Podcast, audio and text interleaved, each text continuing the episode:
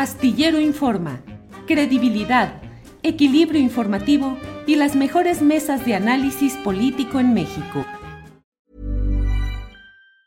Hey, it's Ryan Reynolds and I'm here with Keith, co-star of my upcoming film If, only in theaters May 17th. Do you want to tell people the big news?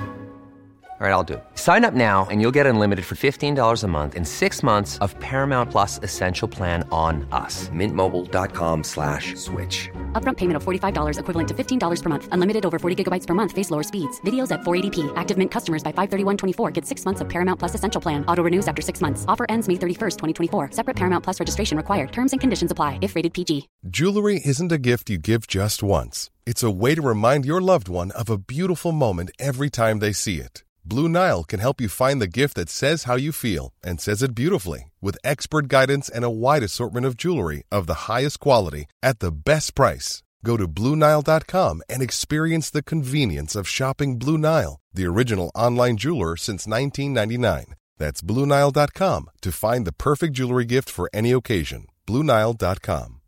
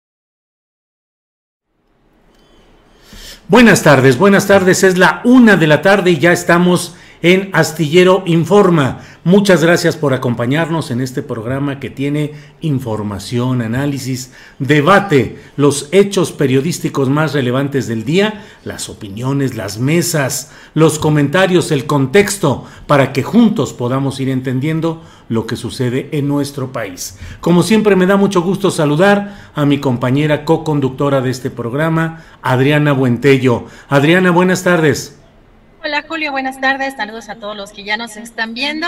Y pues feliz fin de semana, tenemos mucha información interesante Julio y la mesa del más allá tan esperada.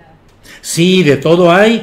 Eh, al final del programa les voy a platicar de este libro, déjenme quitar aquí el separador, este libro HDP, dice, es la novela más reciente de Sabina Berman, dice, advertencia, aunque es, esto es una novela, aunque se parezca a la realidad de forma asombrosa.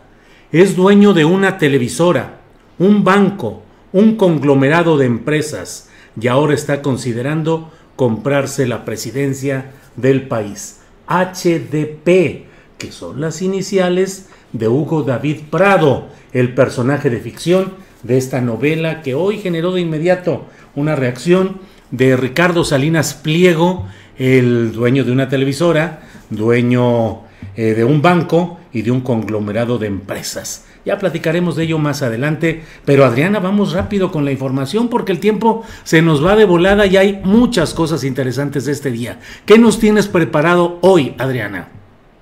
Julio, pues vamos a empezar con algunos segmentos de la conferencia mañanera. El presidente López Obrador criticó que pues, la Ciudad de México, que siempre había estado a la vanguardia, ahora dijo avanzó hacia el conservadurismo.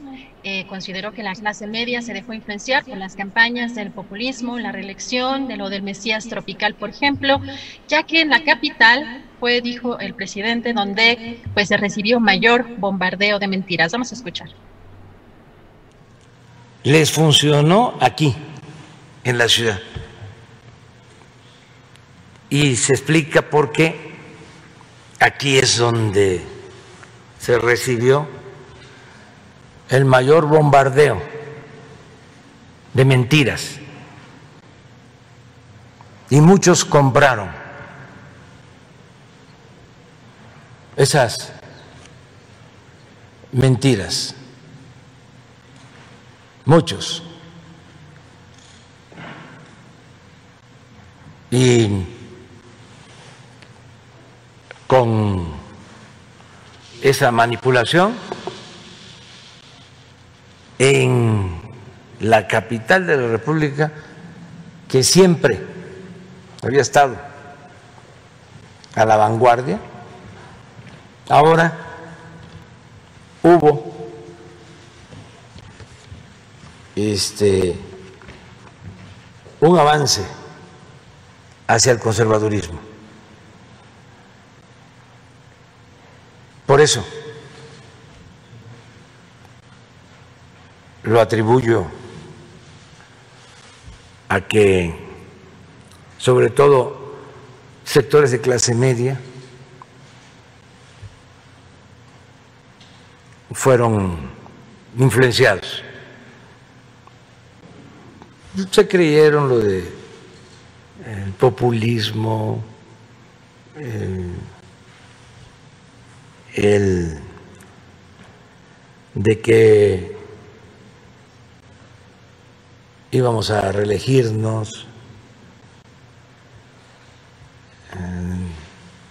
lo del Mesías tropical, el Mesías falso.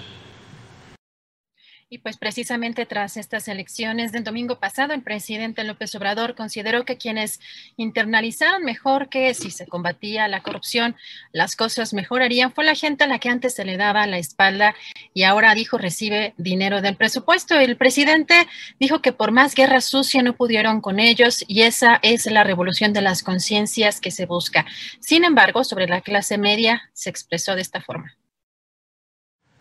Pero, ¿quién fue el que internalizó mejor el hecho de que había corrupción y que si se combatía, las cosas mejoraban. ¿Quién lo sintió más en estos dos años y medio?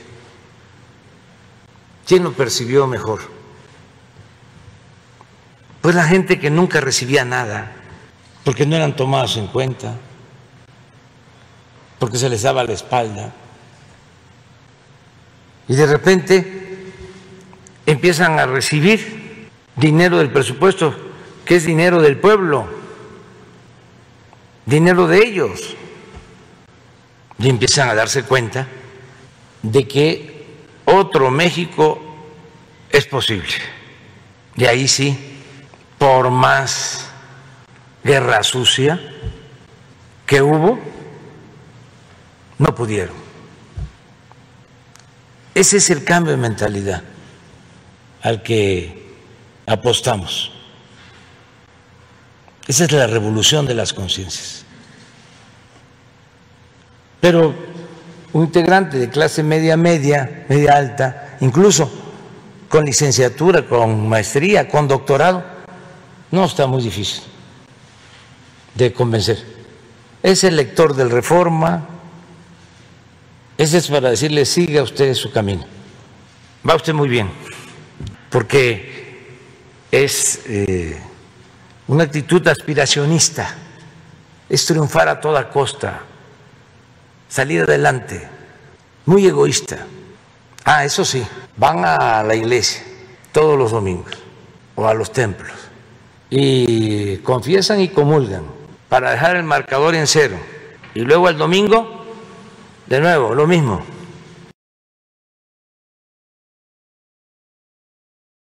Al gobierno de Guerrero por Morena Félix Salgado Macedonio dio a conocer en sus redes sociales que tuvo un encuentro con el presidente López Obrador durante su gira el día de hoy de trabajo en la entidad.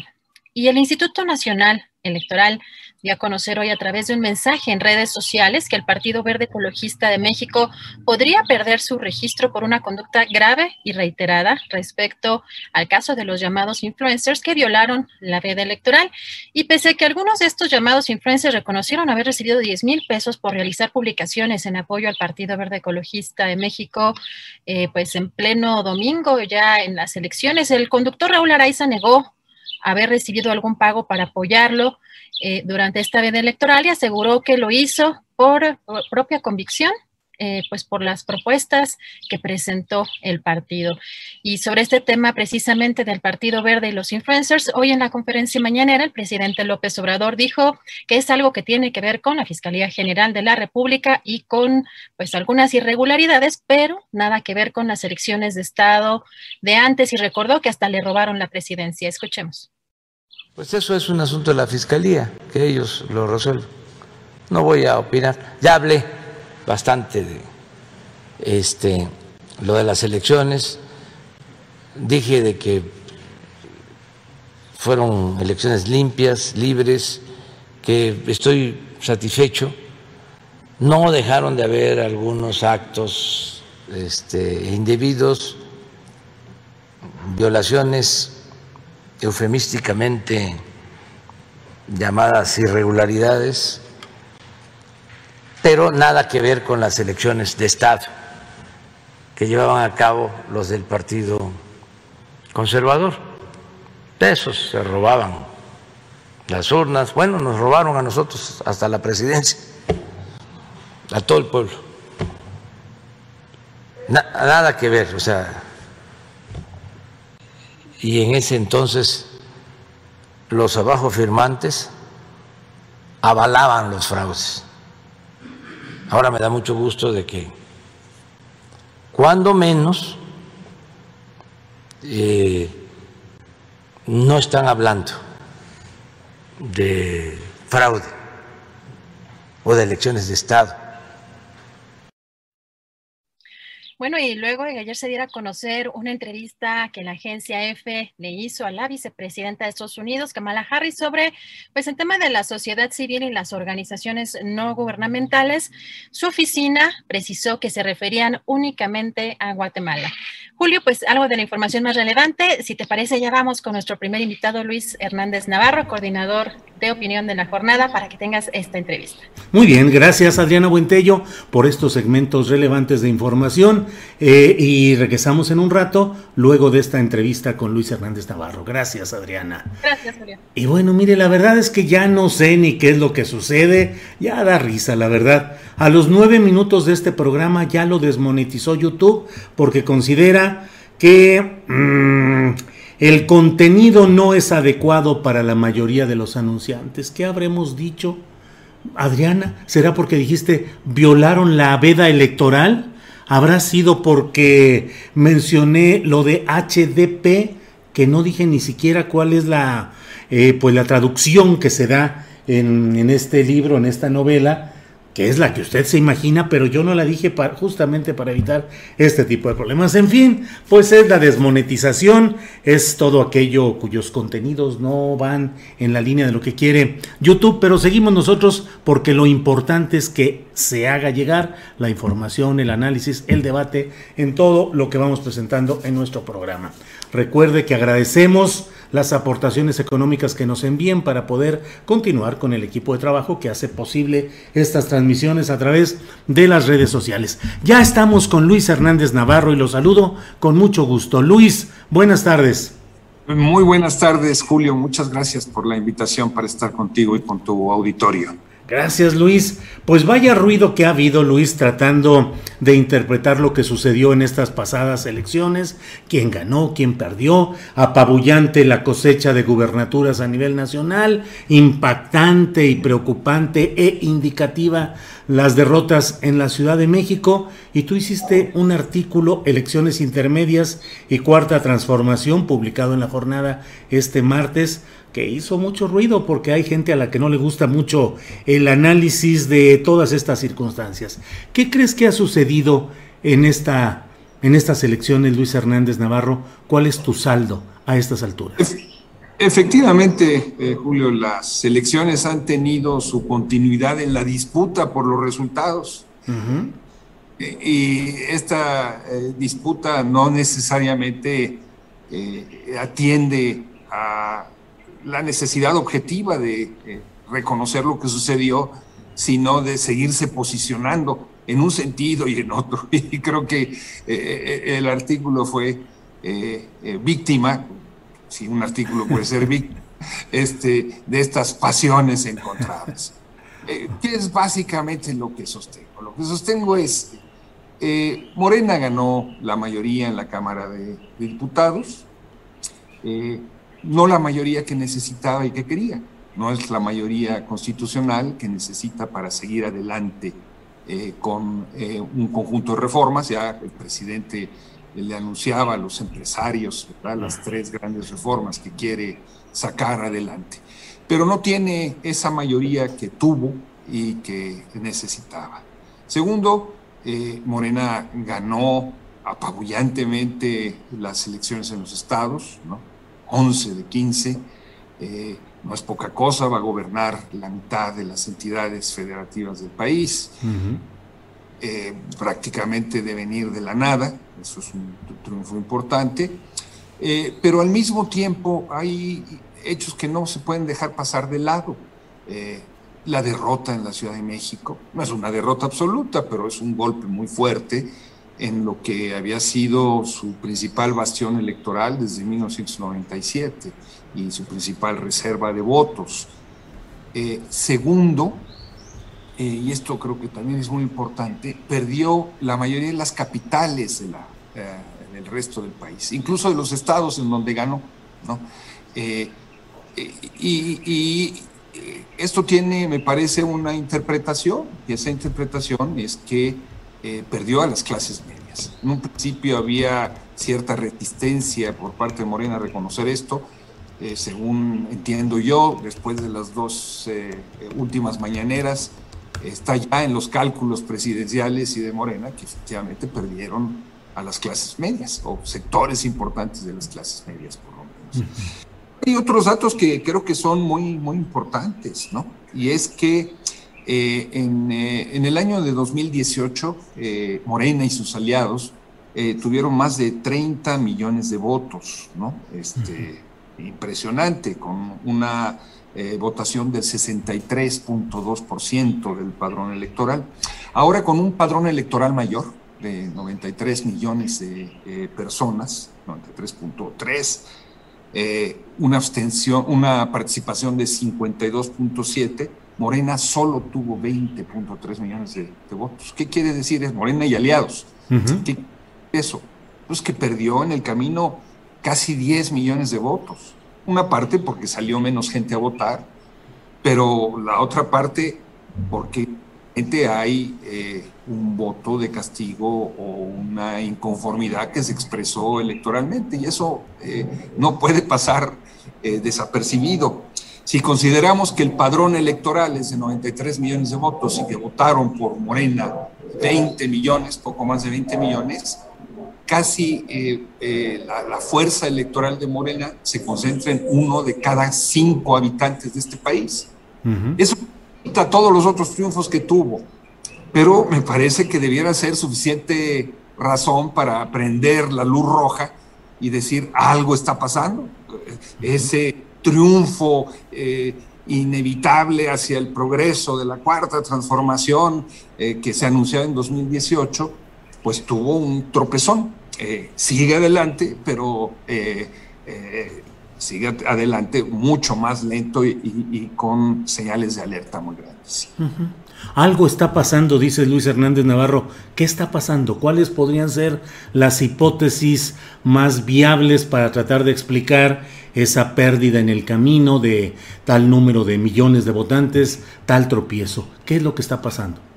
Mira, en el Estado de México no solamente perdió Morena en la Ciudad de México, perdió el Estado de México de manera apabullante, ¿no?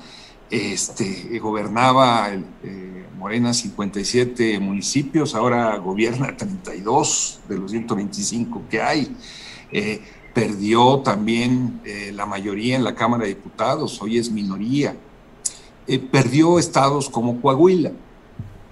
yo veo aquí, digamos, una operación electoral eficaz eh, por parte del PRI, eh, ligado a una confianza por parte de Morena eh, y a un malestar de las clases medias. Hay, hay, hay, sectores muy claramente que habían venido votando por la izquierda en los últimos 24 años, en ocho procesos electorales, y que en esta ocasión no lo hicieron como lo habían hecho.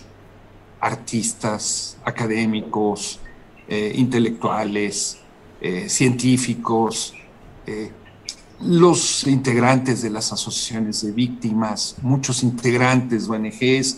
Tú dirás, bueno, esos a lo mejor numéricamente no son eh, muy eh, numerosos, eh, pero son parte de un círculo rojo que hoy en el proceso electoral se acabó extendiendo. los votos nulos fueron muy, muy importantes en algunas regiones, este, explicaban los compañeros del Estado de México que en una de las franjas hubieron más de, de, 100 mil votos nulos. Bueno, pues, la única manera de explicar esos votos nulos es como votos de castigo. En algunos se escribían consignas como Samir vive o este, eh, no a la explotación del agua, eh, nombres de las desaparecidas. Este, en otras pues, no se escribió nada, pero la gente fue a las, a, las urnas y anuló su voto. ¿Por qué anuló un voto? Pues porque no está de acuerdo con ninguno de los candidatos que están allí o con el proceso. Entonces, hay una inconformidad que se expresa eh, eh, de manera incipiente en las elecciones, pero que creo que es más amplia a la que la cuarta transformación no le está prestando suficiente atención. Ahora, Luis Hernández Navarro, con quien estoy hablando, este nuevo cuadro, este nuevo mapa electoral, va a condicionar eh, la profundidad de las reformas que pueda intentar el presidente López Obrador, es decir, tendrá que adaptarse a una nueva realidad en la que tendrá que negociar con el verde traicionero y chantajista históricamente, con el PRI o con una parte del PRI. Eso implicará que el segundo trienio del presidente López Obrador tenga menor profundidad en sus reformas que lo que tuvo en el primer trienio. Bueno, creo que él mismo ya le anunció a los empresarios las tres reformas eh, que busca implementar, ¿no? Eh, volver a la Guardia Nacional parte del ejército en lugar de parte de la Secretaría de Seguridad Pública, cobrar eh, o incrementar la tarifa que se les cobra a los generadores privados de electricidad por el uso de, los, de los fondeos y una reforma eh, electoral que prescindiría de las plurinominales, que de entrada eh, va a tener la oposición de sus aliados, ¿no? Imaginemos el Verde o el Partido del Trabajo sin plurinominales, pues, desaparecen, en, una, en una iniciativa de esa naturaleza no va a tener ese apoyo.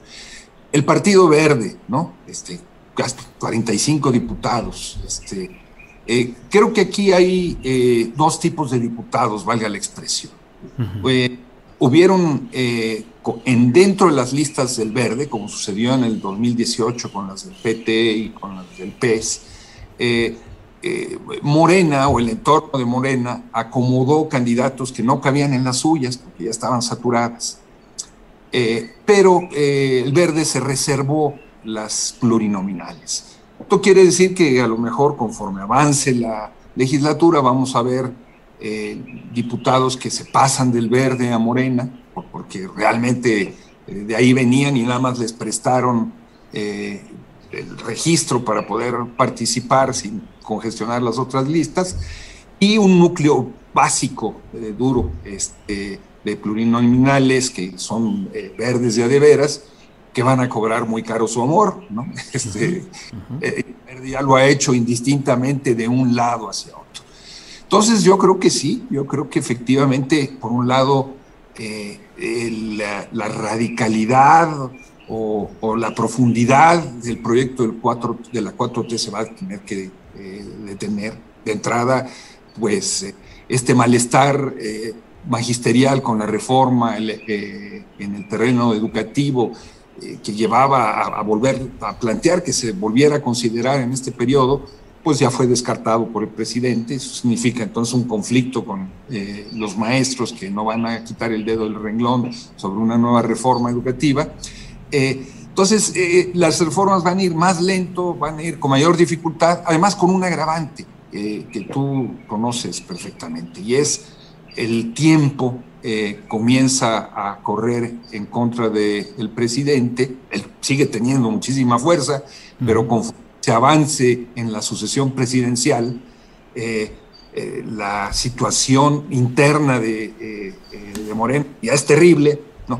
porque lo que vimos es que el fuego amigo no fue indistinto en los resultados que se obtuvieron, pero esta pugna por la asociación presidencial pues va a hacer que Morena sea más difícil para, manejar y para llegar a las conclusiones que se quieren. Entonces, en definitiva, sí, se frenan eh, reformas significativas y se hace más difícil la operación política. Luis, eh, mm, ¿cuál es el papel de la clase media que ahora está siendo muy analizado en relación con las alcaldías que perdió eh, Morena en la Ciudad de México? ¿Cuál es el papel histórico de las clases medias en los procesos de cambio.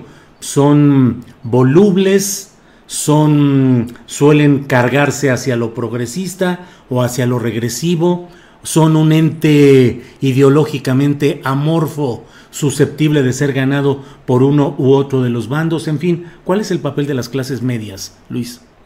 Mira, yo eh, comenzaría diciendo que eh, sus integrantes votan, votan, votan. Este, eh, lo que no siempre sucede con otros sectores de la población, son muy disciplinados en el voto como lo vimos ahora.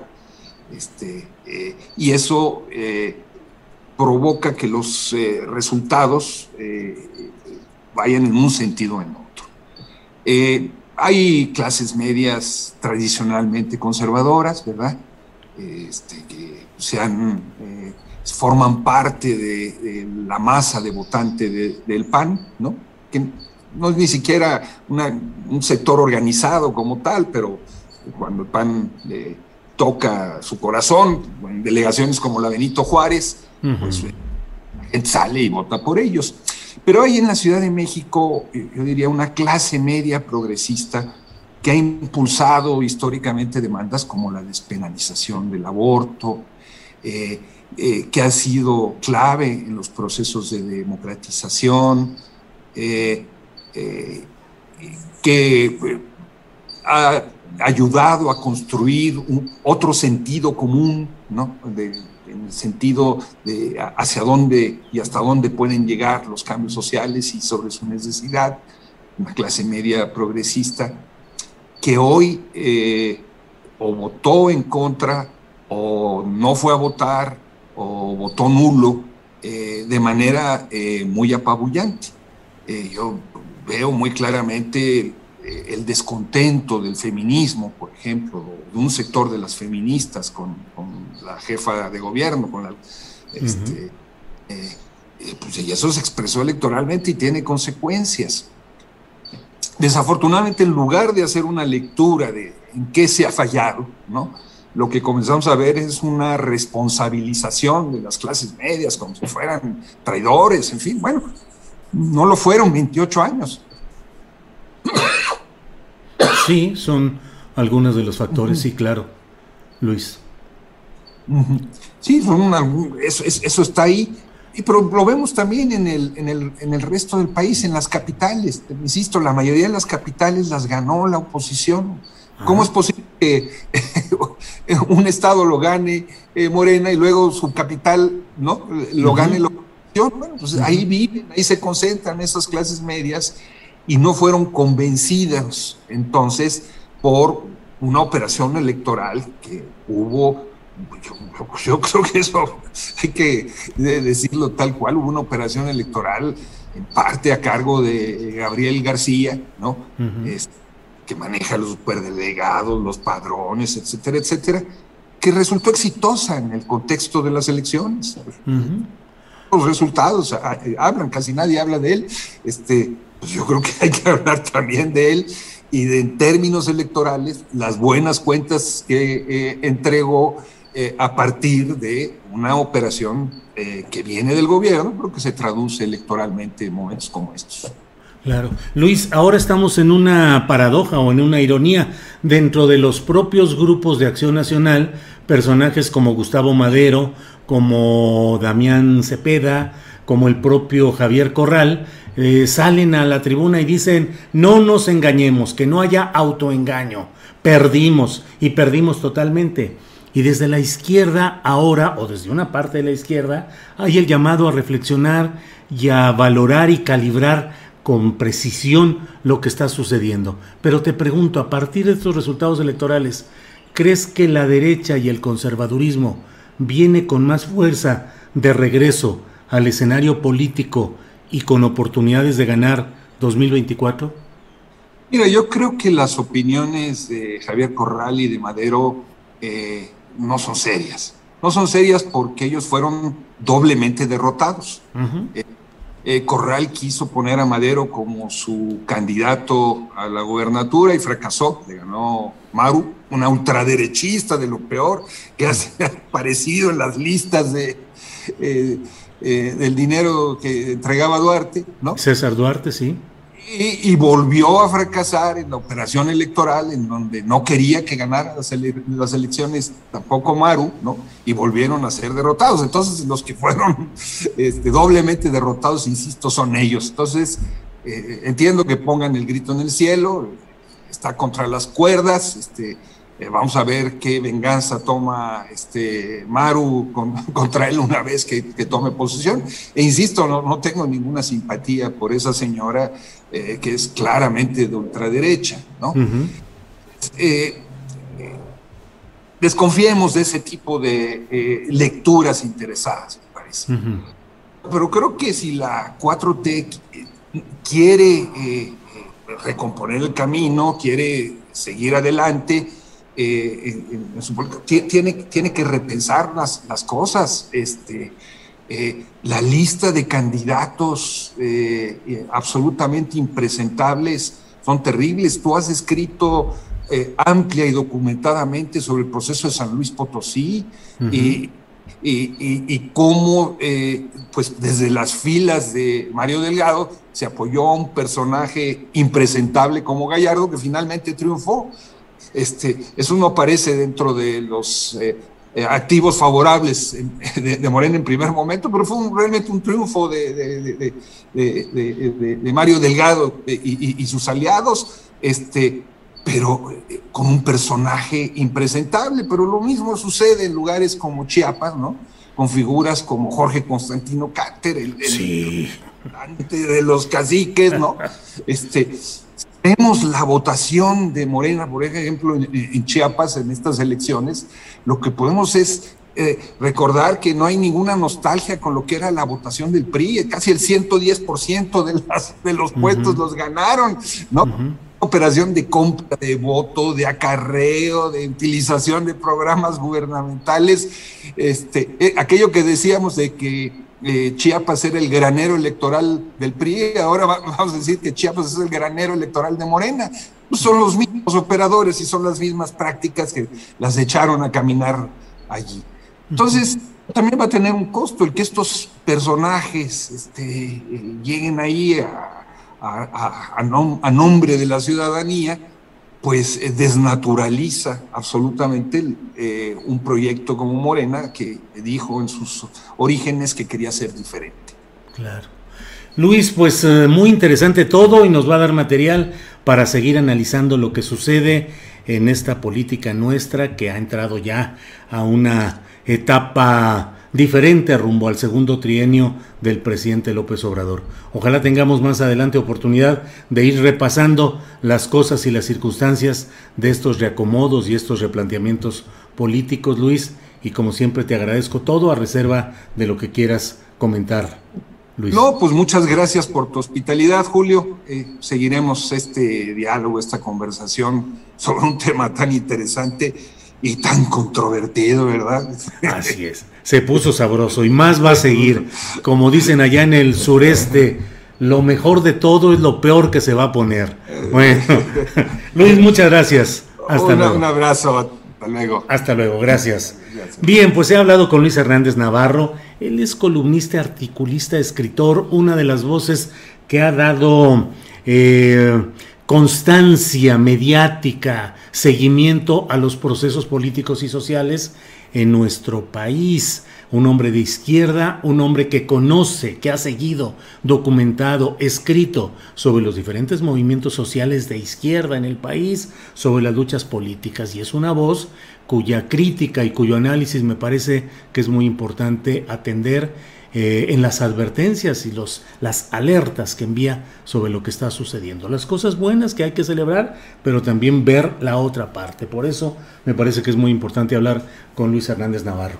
Eh, antes de ir con Adriana Buentello, leo algo de lo que nos ponen por aquí en el chat de nuestro programa. Adriana Herrera Canales dice, ayer me di cuenta de que misteriosamente ya no estaba suscrita al programa. Lo volví a hacer. Con razón, no me llegaban las notificaciones. Vaya cosas. Bueno, Adriana Buentello, pues estamos ya de regreso porque lo que siguen son las muy famosas recomendaciones de fin de semana. Así es que Adriana, adelante por favor. Muchas gracias, Julio. Pues sí, ya empezamos con las recomendaciones y el día de hoy tenemos a nuestro querido Daniel Mesino que nos va a tener una recomendación muy especial hay un libro, pues que aquí, como casi en este programa no nos gusta el tema de política, ¿verdad? Pues nos va a presentar una propuesta muy interesante. Así que, bueno, ya en unos momentitos más tendremos aquí a nuestro querido Daniel Mesino, que justamente se está terminando por eh, conectar. Eh, como saben, Daniel Mesino está cada 15 días y justamente pues es para presentarnos pues una, eh, una propuesta para el fin de semana de lectura y en esta ocasión tenemos un libro que hace referencia precisamente a este gobierno, a la cuarta transformación de presidente López Obrador. Así que a ver si ya por ahí tenemos listo nuestro querido Daniel Mesino. que ahí nada más andábamos un poquito en los temas, en los ajustes técnicos que de pronto tardan, tardan un poquito. Este, y pues más adelantito tendremos, porque María Hahnemann nos tiene una sorpresa muy especial el día de hoy. Se va a poner muy bueno porque ya eh, recuerdan ustedes que eh, está en esta fase eh, María Hahnemann de entrevistadora. Así que este, pues vamos a estar más adelante con, con, ella. Nos tiene un, un segmento muy especial. A ver. Vamos a ir, no sé si ya tenemos por ahí a... No sé si ya tenemos por... Ahí, a ver. Este, no veo a Daniel. A ver si algún temita debe de, tener a lo mejor la señal de internet. Bueno, María Hahnemann va a estar al final del programa porque tiene una sorpresa para nosotros muy especial. Tiene una entrevista eh, pues eh, muy interesante en este ámbito musical, así que no se la pueden perder. Y después, precisamente, Daniel Mesino, tenemos, tendremos a eh, Jesús Taylor con las recomendaciones en materia de series y de películas. Pues nuestro querido también Javier Nieto, quien nos va a tener las recomendaciones en, en materia teatral. A ver si ya estás, Daniel, ¿ya me ves? Ya te veo perfectamente, ¿tú me ves muy bien? Un poco borrosito, pero esperemos que, no esté, a lo mejor la señal de internet no andaba muy bien, pero este, te escucho muy bien, Daniel, ¿cómo estás? Muy buenas tardes. Bien, bien, bien. Fíjate que ahora no te veo, pero tú me ves perfecto y me escuchas muy bien. Sí, te escucho, te escucho. Adelante, adelante, Daniel. Buenísimo, pues mira, hoy, eh, a diferencia de las semanas anteriores, Hoy no les traigo una novela, sino un libro de no ficción. Les traigo un libro que es un ensayo. ¿Y por qué es interesante este libro? Porque, mira, ustedes bien lo saben, México ha cambiado. El país que ahora tenemos es un país que comenzó una transformación eh, a raíz de pues eh, la gran jornada electoral que tuvimos en 2018 que llevó a Andrés Manuel eh, López Obrador a la presidencia de la República y que eh, a pesar de los resultados donde gran, una parte importante de las alcaldías de la Ciudad de México se perdieron, el movimiento de regeneración nacional cuyo epicentro es AMLO, es Andrés Manuel López Obrador, se convierte en la primera fuerza política del país. Entonces, en este sentido, la pregunta es cómo entender al obradorismo. Revisar la figura histórica de AMLO nos permite no solo ampliar nuestra visión sobre el panorama político del país, sino también entender su forma tan peculiar de gobernar. Y así pues, ustedes seguramente lo, conocen, Hernán Gómez Bruguera, que es analista político, también es, ejerce el periodismo, conduce varios espacios informativos, es internacionalista y su trabajo se, se publica en varios medios. Eh, ha lanzado por, eh, publicado por Editorial Océano, este libro que es eh, AMLO y la 4T, una radiografía para escépticos, publicado por Océano. ¿Y por qué es, relevante este libro, Adriana? Si nosotros solamente atendemos a la oposición partidista, a esta comentocracia que campea por todos los medios, o pues tú sabes qué tal se pone lo rudo aquí en, redes sociales, sobre todo en Twitter, podríamos pensar que el país eh, solamente se puede entender en dos bloques. Los que están a favor de eh, y que son incondicionales de Andrés Manuel López Obrador o quienes eh, constantemente están eh, pues rechazando todas las propuestas. Y aquí una de las primeras razones es que independientemente de esta comentocracia de analistas que se, que se oponen, la verdad es que o no han tenido el interés o también hay que decirlo, la capacidad para entender eh, a, la, figura de Andrés Manuel López Obrador, el territorio en el que se mueve y su peculiar forma de hacer política. Entonces, en primer lugar, creo que este es un libro en el que permite tejer lazos. Es un libro escrito, sí, por alguien que, eh, que es simpatizante crítico como él mismo se autodefine, del movimiento y de la figura de Andrés Manuel López Obrador, y que él mismo lo indica en, el, en la introducción de este libro, que eh, no es precisamente el tipo de líder que él admire, pero sí reconoce esta, esta faceta. Entonces, desde esta perspectiva, él ha publicado este libro que busca llegarle sobre todo a quienes tienen, quienes les causa, tienen tantas dudas sobre ¿Qué pasó, por ejemplo, en la frontera norte del país, ¿no? Donde se forma este bloque. ¿Qué es lo que la gente lo, sigue apoyando? Eh, ¿Dónde está realmente la fuerza de, Andrés Manuel? Y, eh, y solamente de esta manera poderlo entender es como se conforman estos puentes necesarios para poder, eh, para poder, digamos, como eh, realmente llegarle a, a, entender la realidad del país que hoy estamos viviendo. Y pues es que eh, si no lo hacemos, esta división lo único que va a hacer es va a seguir lacerándonos. Entonces, este libro está compuesto de tres grandes páginas, tres grandes, perdón, este, partes. La primera es una introducción a cómo surge el movimiento de Andrés Manuel López Obrador y cómo llega a la presidencia. La segunda parte es analiza sus propuestas de gobierno. La tercera es eh, finalmente cómo eh, han sido los momentos más polémicos y que más controversia han causado. Y cierra con un epílogo para hablarnos del manejo brevemente lo que, en lo que va del manejo político de, y económico y de salubridad de la pandemia actual. Pues así pues, eh, querida Adriana, este es el libro que quería yo que invitarlos a leer. Es un libro de 392 páginas. Es un libro que sí te va a llevar a la reflexión. Es un libro eh, que si tú quieres saber más de cómo se gesta este momento que estamos viviendo en estos momentos, es ideal si hay alguien que quiera entender, que no sabe qué está ocurriendo, y si hay alguien que en verdad no puede entender y detesta y, y, ataca a Andrés Manuel, eh, lo pueda leer, ¿no? Para tratar de entender quién es el personaje detrás del político.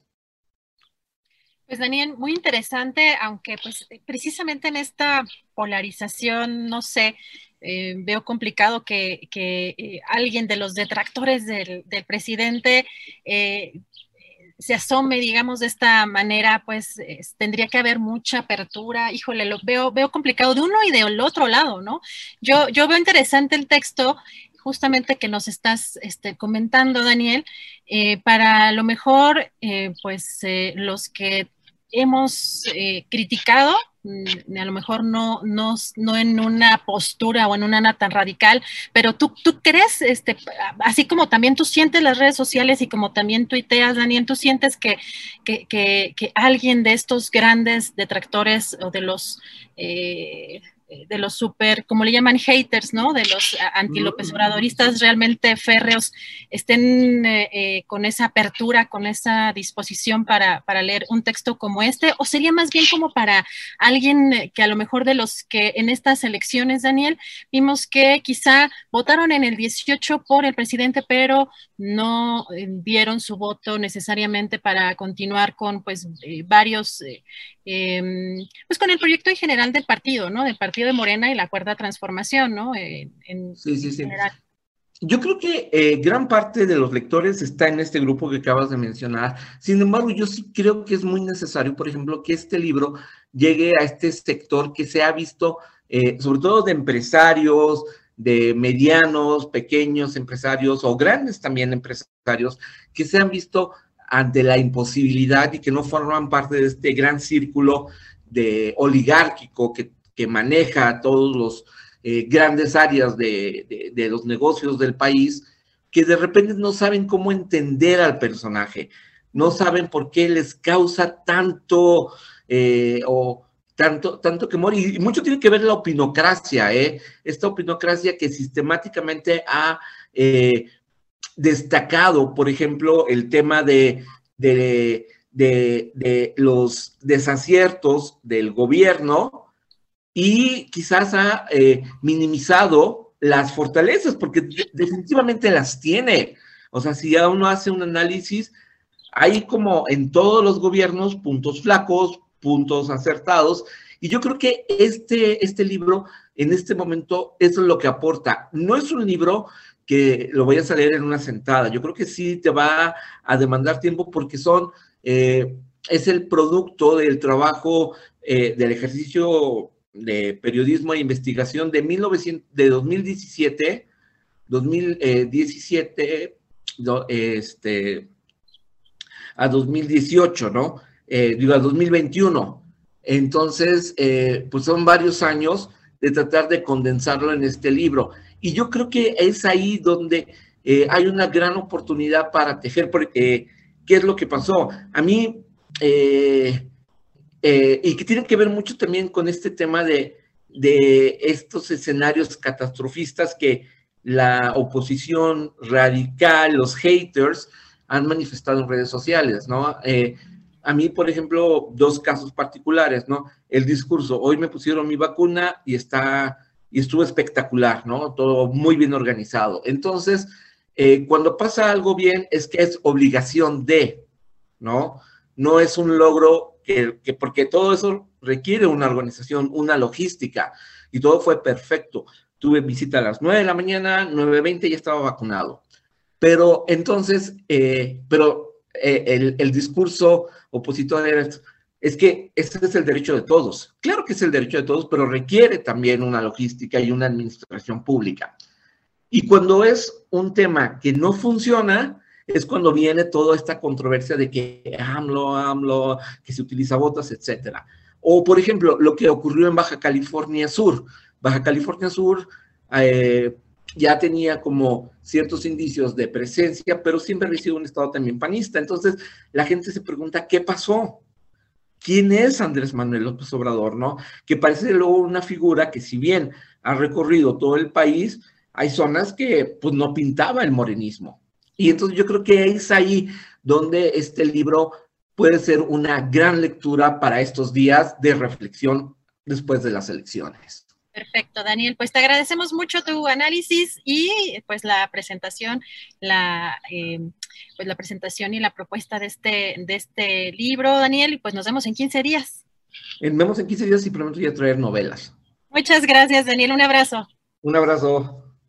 Gracias a Daniel Mesino, pues una propuesta interesante, justo como dice, una lectura postelectoral para quienes eh, quieran eh, pues eh, entender mejor pues lo que estamos viviendo, sobre todo en, en, este sentido de pues las propuestas y el perfil del el presidente Andrés Manuel López Obrador. Y pues ya estamos por entrar con nuestro querido Jesús Taylor, a ver qué sorpresas nos tiene. Nos tiene. ¿Cómo estás, Jesús?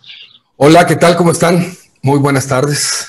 Pues bien, ya esperando con ansias a ver qué nos tienes el día de hoy. A ver, platícanos. Ah, pues mira, rapidito, quiero mandar un, saludo al, al señor Ramón Carlos Blancas.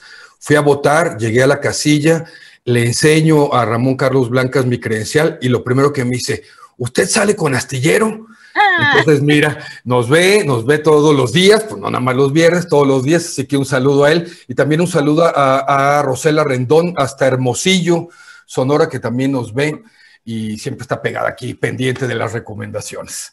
Y dicho esto, vamos a las recomendaciones. Mira, querida Adriana, eh, ustedes saben que eh, yo siempre recomiendo eh, los viernes en mi video tres, tres recomendaciones hago. Aquí, por cuestión de tiempo, hago dos. El día de hoy tendré cuatro recomendaciones. Así que estaba ahí luchando cuál iba a comentar por cuestión de tiempo aquí con ustedes dos. Y voy a comentar, voy a recomendarles la de HBO y la que hay que ir a ver al cine que se estrenó ayer. En HBO hay una película muy, muy buena titulada Un Profeta. Ese es el título en español, es el mismo título en inglés y en francés. La película es francesa, eh, es de un gran director, buen director, he comentado varias películas de él que se llama Jacques Audiard. Y eh, también sale un buen, un buen actor que ya lo hemos visto mucho, eh, yo he comentado series, películas de él. La más reciente fue la serie de la serpiente, es el protagónico de esta serie de la serpiente, que era un asesino serial que andaba ya por, por Asia, y se llama el eh, Tahir Rahar. Y bueno, es una buena película del 2009, nominada en Cannes a la Palma de Oro, ganó el Gran Premio de Jurado en Cannes, estuvo nominada en los Oscar como Mejor Película en Lengua Extranjera. un profeta, es curioso el título, y es que es un joven, es un joven de 19 años que ingresa a la cárcel. Y él no tiene nada, no tiene a nadie, es, eh, eh, fue huérfano y es de origen árabe, de origen argelino, eh, pero está en Francia, ingresado en esta prisión. Y al no tener una educación de sus raíces, de su nación, pues no, no aprendió nada de su religión, de sus prácticas, de su país. Así que él no es musulmán al entrar a la cárcel tan joven, lo quieren reclutar, hay una mafia dentro de la cárcel que son de corsos y pues no le queda más que aceptar, aceptar, trabajar para ellos. Y es una película que obviamente tiene crimen, aspectos policíacos, pero no tiene estas pinceladas de acción de Hollywood, ¿sabes? Es un drama, un drama muy fuerte, muy intenso de lo que va a vivir este joven ahí, porque por un lado los corsos lo desprecian, lo tratan, y diré esta palabra con cuidado, así la mencionan en la película, lo tratan como un creado, creado despreciable árabe. Pero al mismo tiempo, los árabes que también tienen su mafia ahí, pues lo desprecian por traidor, por estar trabajando con los corsos.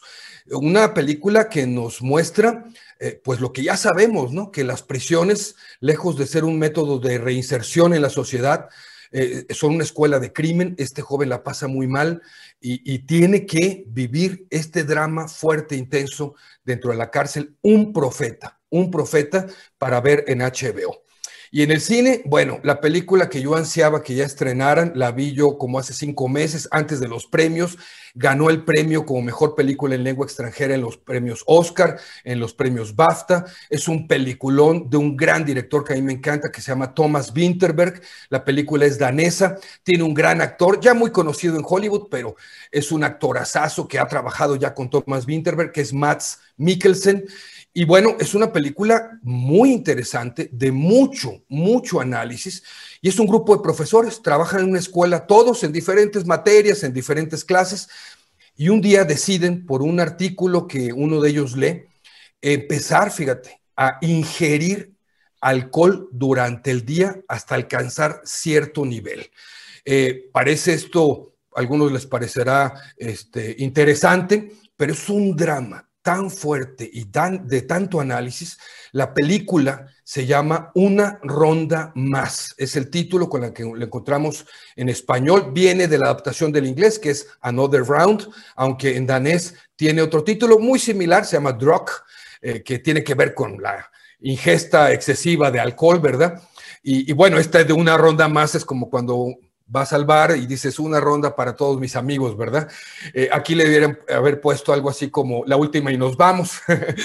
Pero es un tremendo drama, Adriana, porque hay que analizar qué lleva a una persona común a, a, llegar a un nivel de hastío, de monotonía en su vida, de cambio. Ese cambio eh, que, es muy sutil, ¿no? No tienes que caer en un drama eh, impresionante en tu vida, pero que vas dejando las cosas que antes hacías, los intereses, vas cambiando eh, esta monotonía que nos puede llegar a invadir. Y esto de la bebida, con mucho cuidado, por supuesto, todo lo que implica en estos profesores y ellos quieren analizar con base en lo que leyeron de un artículo de un psicólogo, analizar cuál es su reacción y su comportamiento. Es un drama tremendo. Thomas Winterberg se avienta un 10 con esta película, un tema fuerte, delicado, que pues un cineasta como él lo maneja muy, muy bien. Una ronda más es el título para ver en cine. Se estrenó ayer y creo que es súper recomendable. Al ratito, en mi video, los que gusten verlo, 15, 30 horas por mi canal de YouTube, que es Taylor Jesús, las dos recomendaciones que nos faltarían para ver en Netflix y una doble, porque voy a recomendar la original y la nueva versión de una película de terror de Darío, el maestro, el maestro del terror, Galo, Giallo se llama, que es Darío Argento. Bueno, ahí están dos recomendaciones, así que hoy prácticamente habría podríamos decir 5, 15, 30 horas, Taylor Jesús, mi canal de YouTube. Que me sigan también en mis otras redes sociales, lo que Taylor se llevó en Facebook y Taylor Jesús en Twitter y en Instagram también. Perfecto, pues yo estoy apuntada ya para tomar nota a las 3.30, sobre todo por las de terror. Esa, ya sabía que te iban a gustar. Muchas gracias, Jesús. Te mando un abrazo. Un abrazo a todos. Gracias. Gracias a Jesús Taylor. Pues nos vemos el próximo viernes. Siempre, eh, pues muy buenas las recomendaciones que nos da Jesús Taylor y ya vamos a entrar con Javier Nieto, que la vez pasada por andar un poquito malito no, no pudo acompañarnos, afortunadamente nada de gravedad, y pues ya lo tenemos aquí de regreso con, con nosotros a nuestro querido también Javier Nieto, pues para ver qué, para ver qué nos tiene el día, el día de hoy. Eh, a ver si ya, ya debe estar entrando. No tardamos, este, de pronto ya saben que el, el internet es un poco, un poco lento. Este, a ver, creo que yo además aquí traigo ya. Espérame, espérame. Este, además yo tengo aquí una falla técnica. Bueno, ya estamos conectando con, con, a ver, permíteme tantito. Ya, ya traigo yo conectado acá. El, Listo. Listo, Javier. Oye, pues fallas técnicas aquí y allá. ¿Cómo estás, Javier? Muy bien, mi querida Adriana. ¿Cómo estás tú? Hoy hace frío, no hace calor, es un buen día, ¿no? Ah, este, yo lo siento bochornoso. O sea, no, no, sé, no, sé, cuánto tú registras allá, pero yo acá tengo 21, 21 grados. Bueno, pero ya es una temperatura decente, ¿no? no Todavía es caluroso. Decente, decente son 14 grados. Ah, oye, tú, tú eres de ambiente europeo, entonces. Pues no sé, tengo el termostato descompuesto. A mí me da risa porque cuando me, me, me ponen el este, los estos, ¿cómo se llaman? Los este, termómetros infrarrojos, marca 35.8. y digo, pues ya me morí. tengo, no, eh, tengo el termostato descompuesto. A, a, lo mejor eres de ascendencia noruega o algo. No, hombre, qué ¿Cómo estás? A ver, platícanos, Javier, ¿qué, ¿qué, ha pasado? Porque además no te tuvimos, se te extrañó la vez la semana pasada. Entonces ya se nos juntaron las recomendaciones. Platícanos, Javier. Pues mira, tenemos tres monólogos. Les voy a recomendar tres monólogos, aprovechando que estamos todavía en etapa de, sana distancia y que todavía no es posible tener a mucha gente ni arriba ni abajo del escenario. Les quiero recomendar tres monólogos bien padres. Eh, a finales del ya no tan lejano 2019, eh, tuve la oportunidad de ir a ver este Novo, un monólogo que se llama Novo en un closet de cristal cortado en el foro de la capilla. Platiqué con Julio ampliamente de este, este monólogo, que es este, que nos cuenta la historia de este poeta mexicano de principios del siglo pasado, del siglo XX, este, que nos cuentan desde su precoz infancia con, este, en Torreón, Coahuila, luego sus andanzas en la Ciudad de México con, con los cadetes, con el servicio, este, tórridos encuentros con Federico García Lorca, eh, sus encuentros con eh, Villaurrutia, este gran poeta que tuvo eh, muchos acercamientos con el poder en turno y que a la postre fue, su debacle. Esto está contado desde una manera como de, flashback, eh, inicia con Salvador Novo en, un hospital, en el hospital del centro de la Ciudad de México, en el Hospital General de la Ciudad de México, eh, ya próximo a la muerte y es cuando empieza este, esta serie de, recuerdos desde su infancia hasta ese momento, eh, su, reacción al movimiento del 68 de los estudiantes, lo que provocó su debacle eh, del, poder al que era muy cercano y posteriormente pues ya, ya no tanto. Esta obra de nuevo en un closet de cristal cortado se va a presentar, reestrenar en el Teatro Benito Juárez, muy cerca del Monumento a la Madre, un teatro muy padre. Eh, lo dirige Guillermo Navarro, es autoría de Alejandro Román. Se va a presentar del 17 al 27 de junio, de jueves a domingo. Eh, la protagoniza Gerardo González. Gerardo González lo recordamos eh, por un personaje muy simpático en Los Cachunes. ¿Tú llegaste a ver Los Cachunes, mi estimada Adriana? ¿No? Oye, pues también, ¿qué onda? Exageradamente joven usted. No, no, no, tampoco, pero pues no. Bueno, había una serie allá en los lejanos ochentas que se llamaba este Cachún Cachún Raba. O sea, a ver, espérame, sí, pero, o sea, en los ochentas yo era baby, o sea, ¿cómo te explico? Bueno, yo estaba viendo, yo estaba viendo Odisea Burbujas. Tienes, tienes toda la razón. Bueno, de ese, elenco surge Gerardo González, este, que a la postre se ha convertido en un gran, gran actor y hace un papel espectacular como Salvador Novo en esta, en esta obra. Novo en un closet de cristal cortado en el Teatro Benito Juárez de jueves a domingo desde el 17 de junio. La segunda recomendación, el siguiente monólogo, es Carlota, que se estrena precisamente hoy. Va a estar de los viernes a las 7 de la noche en el Museo del Castillo de Chapultepec. Este espacio espectacular que yo, yo no sabía que es el único castillo que existe en Latinoamérica. O sea, todos los demás, originalmente castillo solo hay en Europa, pero aquí en Latinoamérica solo existe uno, que es el castillo de Chapultepec, por eso tiene tanta, eh, tanta fluidez de, turistas, de, gente. Me, decía el administrador del castillo de Chapultepec que en un día de Semana Santa normal sin pandemia llegan a tener hasta 15 mil personas en un solo día. ¿Te das cuenta? Es una brutalidad. Bueno, en este magnífico espacio se va a estrenar hoy Carlota, que nos cuenta la vida también a modo de flashback de Carlota, la esposa de Maximiliano de Habsburgo, este, eh, este archiduque que vino aquí como emperador de, México y que posteriormente pues, fue fusilado eh, en la época de, de Benito Juárez y lo que sucede con esta mujer eh, que pierde la, cordura a partir de, la ejecución de, Maximiliano y que a la postre es recluida en, en el castillo de Bouchot, que si no mal recuerdo está en Bélgica, me parece. Esta, este espectáculo histórico lo, lo dirige Rodrigo González, eh, está basado en cartas escritas de puño y letra recuperadas de Carlota, eh, y se presenta los viernes de junio a las 7 de la noche. Lo interpreta Jessica Sandoval, una actriz ya de, mucha experiencia, de vasta carrera en el medio teatral. Se las recomiendo muchísimo y siempre es una buena oportunidad darse una vuelta por Chapultepec, eh, recuperar estos, estos espacios culturales e históricos tan, tan imponentes.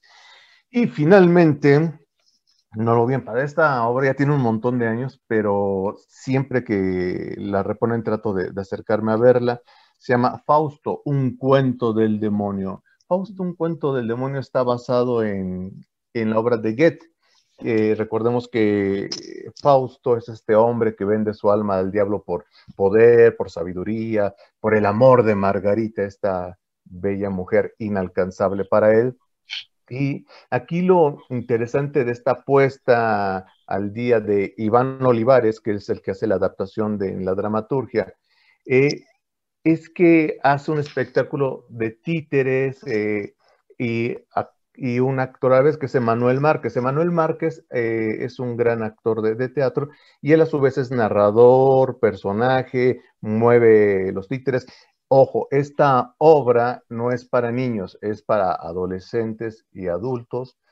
bien interesante, transgresora, muy, muy, muy divertida. Y se presenta en un foro que yo no conocía, que saco mi acordeón, eh, que se llama eh, La UTA. Así, así se llama el teatro, este foro, La UTA. Y está en Insurgentes Norte 134, ya para los amigos del norte de la Ciudad de México. Se presenta los viernes a las 8 de la noche a partir de hoy durante todo junio. Entonces tenemos así que para todos los gustos, de todos los sabores y colores, para que pues salgan de casa, salgan a, eh, disfrutar de este clima eh, gélido para nosotros los capitalinos con el termostato normal. no, es que tú eres europea, querida. No, que europea, no, no, pues, pues, no, no me gusta, no me gusta el calor, no me gusta el calor. Pero bueno, a ver, danos tus redes sociales, Javier, para seguirte en esa conversación, no del termostato, de lo de lo que quieran, podemos platicar este, ahí los espero en arroba Luis Javier NM en Twitter o en Facebook. Síganme en Teatríboros y podemos platicar de lo bello o lo incómodo de la vida. O si quieren, no quieren, no, ahorrense corajes, no me sigan, pero si quieren platicar de algo cotorro, pues ahí los, ahí los espero. Perfecto, Javier. Pues muchas gracias. Nos vemos la próxima semana. Un abrazo. Un abrazo, Adriana. Saludos a Julio y a la audiencia. Feliz fin de semana. Muchas gracias a Javier Nieto. Pues ya tenemos pues recomendaciones para este fin de semana, pero recuerden que hay una sorpresa que nos espera al final con María Hahnemann en esta bonita etapa de entrevistadora, nuestra querida María Hahnemann. Y pues nos vamos a un corte comercial y ya empezamos con la mesa del más allá. It's that time of the year. Your vacation is coming up. You can already hear the beach waves, feel the warm breeze, relax and think about work. You really, really want it all to work out while you're away. Monday.com gives you and the team that peace of mind. When all work is on one platform and everyone's in sync, things just flow wherever you are. Tap the banner to go to Monday.com. Hey, it's Ryan Reynolds, and I'm here with Keith, co star of my upcoming film, If, only in theaters, May 17th. Do you want to tell people the big news? All right, I'll do it. Sign up now and you'll get unlimited for $15 a month in six months of Paramount Plus Essential Plan on us. Mintmobile.com slash switch. Upfront payment of $45 equivalent to $15 per month. Unlimited over 40 gigabytes per month. Face lower speeds. Videos at 480p. Active Mint customers by 531.24 get six months of Paramount Plus Essential Plan. Auto renews after six months. Offer ends May 31st, 2024. Separate Paramount Plus registration required. Terms and conditions apply if rated PG.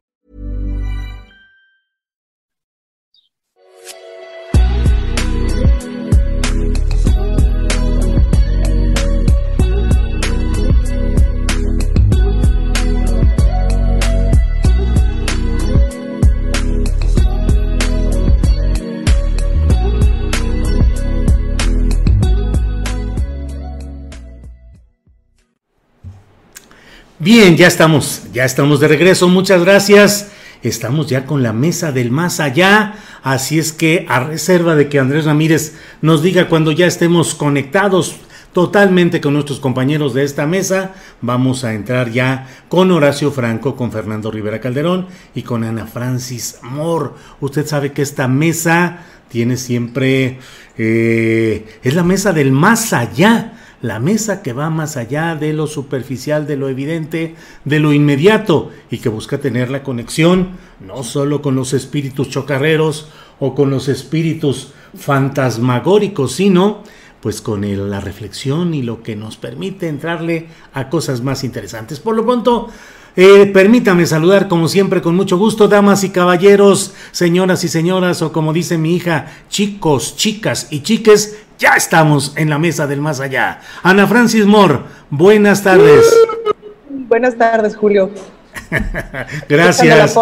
Sí, sí. ¡Ey! Horacio Franco, buenas tardes. Querido, queridos, queridas, querides, todos, muy buenas tardes. Qué gusto estar aquí de nuevo. Y bienvenida de nuevo, Ana Francis. Sí, aquí estoy de nuevo. Gracias. En un ratito más se incorpora ese personaje a quien Ana Francis eh, comenta como su pollito. De ratito llega. de ratito llega ya Fernando Rivera Calderón, se instala y seguimos con él. Ana Francis, ¿cómo te fue de votaciones? ¿Cuál es tu primera reflexión sobre lo sucedido este lunes, este domingo? Pues mi primera reflexión es que qué bueno que es viernes, porque ya las emociones están bastante más en su lugar, los datos están más claros. Em, y bueno, ya es oficial además que sí soy diputada, ya soy diputada virtual plurinominal para el Congreso de la Ciudad de México, cosa que me hace eh, muy feliz, estoy muy emocionada, muy contenta, con muchas ganas. Pero entrándole al análisis, pues muchas emociones encontradas que han ido pasando estos días. Sin duda que los resultados de la Ciudad de México tienen todo que enseñarnos y tenemos todo que autocriticarnos y yo, la verdad, es que me iría por ahí porque me parece que las cosas evidentes como de la desinformación, las campañas de miedo, las campañas sucias, etcétera, me parece que se ha analizado mucho esta semana y qué bueno. Y yo sí me iría por el lado de la autocrítica. Em, mi primera sensación ahora ya es que me da mucho gusto que mucha gente haya recuperado su poder del voto. Me da mucho gusto que eh, buena parte de los alcaldes, que la gente consideró que los alcaldes no eran buenos para su alcaldía, Ámonos los mandó a la goma en la reelección, hayan sido del partido que hayan sido. Por supuesto me da mucha tristeza que la gente haya votado por el PRI o por el PAN, sabiendo que ya conocemos al PRI o al PAN, ¿no? En esta este, alianza maléfica, rara, porque pues la predisposición es a la tranza, a la cerrazón, a, malos gobiernos, etcétera. Pero sí me da mucho gusto que la gente, que mucha de la gente de la clase media que sentía que su voluntad no estaba expresada y que se siente muy abandonada por la cuarta transformación, tenga el poder de su voto, tenga claro que su voto vale y haya podido colocar su poder, hablando, o sea, pensando en este poder ciudadano de que tu voto, que a veces piensas que nomás es un voto y que es chiquito tu poder y etcétera, pero que tu voto cuenta. Gran lección para varios de los alcaldes que no los eligieron de nuevo grandes ejemplos de reelecciones, como el ejemplo de Clara Brugada, que por ejemplo me, me, me, da mucha alegría que, que, que, la hayan reelegido eh, la gente de, de Iztapalapa. Eh, cosas que no comprendo, como por ejemplo lo que pasó en Benito Juárez, a mí me parece que no hubo mejor campaña que la de Paula Soto, que no hubo mejor campaña que la de Renata Turren, eh, y que no hay peor gobierno que, los gobiernos, los últimos tres o cuatro gobiernos panistas de la, de la alcaldía Benito Juárez. Y también me parece que en la Ciudad de México estamos en el camino de conectarnos con nuestros alcaldes, como que una piensa en la Ciudad de México o ha pensado históricamente en la Ciudad de México que tu relación con el poder es con la jefa de gobierno, con el jefe de gobierno, pero en realidad nuestra primera relación con el poder ejecutivo tendrían que ser nuestros, nuestros alcaldes. Y esa relación no está dada, ese puente no está construido, hemos transitado por muchas cosas en la ciudad en los últimos 20 años, pero ese puente me parece que todavía le falta mucho por construir. Es decir, la exigencia ciudadana directa a los alcaldes, ¿no? Y la expresión eh, de la opinión y la, la, el, verificar los resultados de su trabajo. Y la verdad es que a nivel nacional estoy muy contenta, muy sorprendida, eh, muy contenta con porque no sé si ustedes se acordarán, pero cuando ganó Fox en el 2000, según yo fue antes, Julio, tú lo vas a saber mejor y me vas a corregir si me equivoco, que la figura presidencial perdió mucho poder antes de las elecciones de Vicente Fox, poder real, digamos, por las reformas políticas que se hicieron, y los gobiernos locales ganaron mucho poder. Y entonces cuando ganó, cuando ganó Fox, pues sí, el presidente era muy de otro partido, pero el país estaba eh, ocupado por el PRI y empezaron, empezamos a ver eh, cómo habían conservado el poder este, muertos de la risa, pues, ¿no? Sí. Y ahora que eh, muchos de los estados son de, de, la izquierda o de lo que ahora, o de lo más izquierda que tenemos, digamos, este, pues eso me da mucha alegría, ¿no? Esas alternancias me dan mucha, mucha, mucha, mucha alegría. Qué bueno, Ana Francis, muchas gracias y celebro mucho que... Mm, expresemos aquí este tipo de reflexiones, de crítica y de autocrítica respecto a lo que sucede en nuestro país y en la política en general. Gracias, Ana Francis. Horacio Franco, tu primera reflexión, por favor, luego de estas elecciones eh, que han generado tanta polémica, las de este domingo pasado. Tu primera reflexión, por favor, Horacio. Bueno, es que han pasado tantas cosas que parece que el domingo pasado fue hace como un año. sí, sí, o, sea, desde la, desde, o sea, retrospectivamente de, de, lo de ayer o lo de, lo de hoy mismo hasta lo del domingo, o sea, de que ayer se reúne el presidente con las cúpulas empresariales que aparentemente están en buen término, ¿no? O sea, fue una relación en buenos términos, ¿no?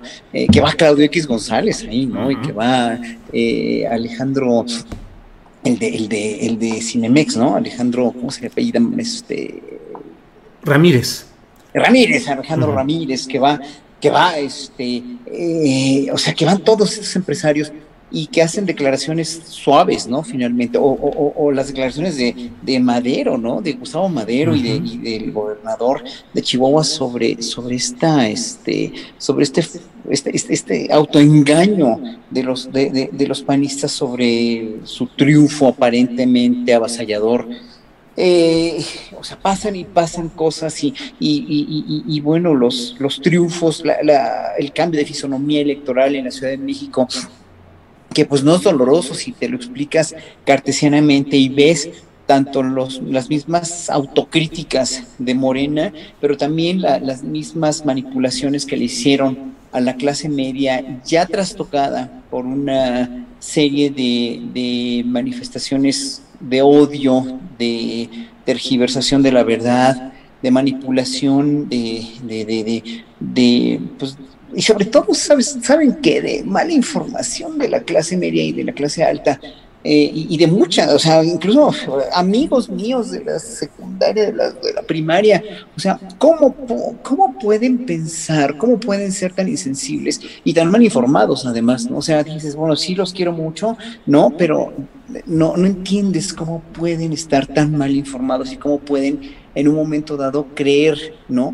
Eh, eh, que, que, todas estas mentiras que, en verdad, si una mentira se repite, Goebbels tenía mucha razón, una mentira que se repite muchas veces así, consistente, constante y metódicamente, pues llega a convertirse en una verdad, ¿no? Y para ellos es una verdad que López Obrador estaba o está destruyendo México, y para ellos sigue siendo una verdad. Y no entienden, no hay manera de confluir, o sea, es, es eh, eh, total y absolutamente su verdad contra la nuestra o contra la, de, la del mismo país como está, ¿no? Eh, y luego los memes clasistas, y luego la, la cuestión de los influencers con el Partido Verde que da vergüenza ajena y que da terror y que en un momento dado, y luego pues que me quieren desaparecer a mi Ana Francis, ¿verdad? Hablando allí de lo de los eh, plurinominales, ¿no? O, sea, que en un momento dado, este, sí, eh, la gente tiene mucho, mucho, mucha animadversión a este tipo de a este tipo de diputados, pero finalmente han sido necesarios, han sido han sido eh, eh, su función han tenido. Pero eh, todo esto, o sea, después de cinco días de que fue la votación, después de haber modificado la, la fisonomía también de las gobernaturas de este país, lo único que yo puedo decir es que me siento como como si hoy hoy por hoy vivimos en una calma, que no creo que sea calma chicha, ¿verdad? Ah, el nombramiento del secretario de Hacienda, por favor, de Ramírez de la O, con, con este, con, con el nuevo, el, el, el, bueno, el que va a ser director del Banco de México, que en verdad Arturo Herrera me parece un agente de primera y Ramírez de la O también. O sea, han sido muchos aciertos últimamente. El rescate de los mineros, ¿no? Eh, cómo se, cómo se, se, dio tan rápido. Eso, o sea, han sido cosas y cosas y cosas que, híjole, este, se ha sucedido mucho. Bueno, lo de nuestro, nuestro querido y admirado Bernardo Barranco, que dices, no, no, no es posible. O sea, vamos, vamos bombardeados de noticias, ¿no? Nada más nacionales, porque digo, las internacionales, lo que pasa en Perú, lo que sigue pasando en Colombia, ¿no? Etcétera, etcétera. el fin de las mañaneras, de, de las conferencias este, vespertinas de López Gatel, la entrada a las escuelas, o sea, todo es una vorágine de información y un bombardeo impresionante de sucesos que es una calma, sí, es como ya respirar en paz y, vislumbrar mm. lo que sigue, que creo que son en todo momento ahorita, hoy por hoy, buenos augurios para eh, la segunda mitad del gobierno del presidente López Obrador. Espero, y así creo que, que, con la reunión de ayer de los empresarios, creo que se puede entender eh, eh, una, una, serie de, de, planteamientos para una convivencia sana, para una, no, no, reconciliación, sino una conciliación de intereses, ¿no? Que en un momento dado puede ser muy fructífera para el país, porque ellos tampoco quieren que a México le vaya mal, ¿no? Bien, Horacio, gracias, Horacio Franco. Don Fernando Rivera Calderón, bienvenido. Buenas tardes y le toca su turno precisamente de decirnos sus eh, primeras reflexiones sobre lo sucedido este domingo electoral y como bien dice Horacio Franco, la serie de acontecimientos, nombramientos, reuniones, todo lo que se ha venido de entonces acá. Tu primera reflexión, por favor, Fernando. ¿Puedo acotar, ¿puedo acotar que Fernando viene peinado? Ah, de veras, mira. ¿Ha de ser para alguna representación para Operación Mamut o qué? Estoy en personaje, este, Julio, Ana, Horacio. Qué gusto saludarlos.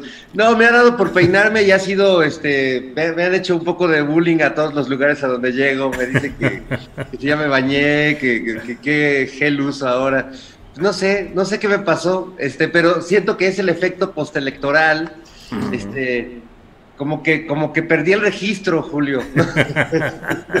Pero ¿quién eres? ¿El PES, Fuerza por México o cuál? ¿O las redes sociales gordillistas? No, no, ninguno de esos. Este, ah. No, este, un partido desconocido que anda por ahí. Este, partido Mamut. El partido del Mamut. Este, y sí he visto que, que mm, se reactivó de, de, un modo interesante la vida pública, la vida política. Las campañas, pues finalmente están movidas por, por dinero, por intereses muy precisos, pero ya después de la elección creo que ha, habido un movimiento muy interesante de las aguas políticas, de las aguas sociales.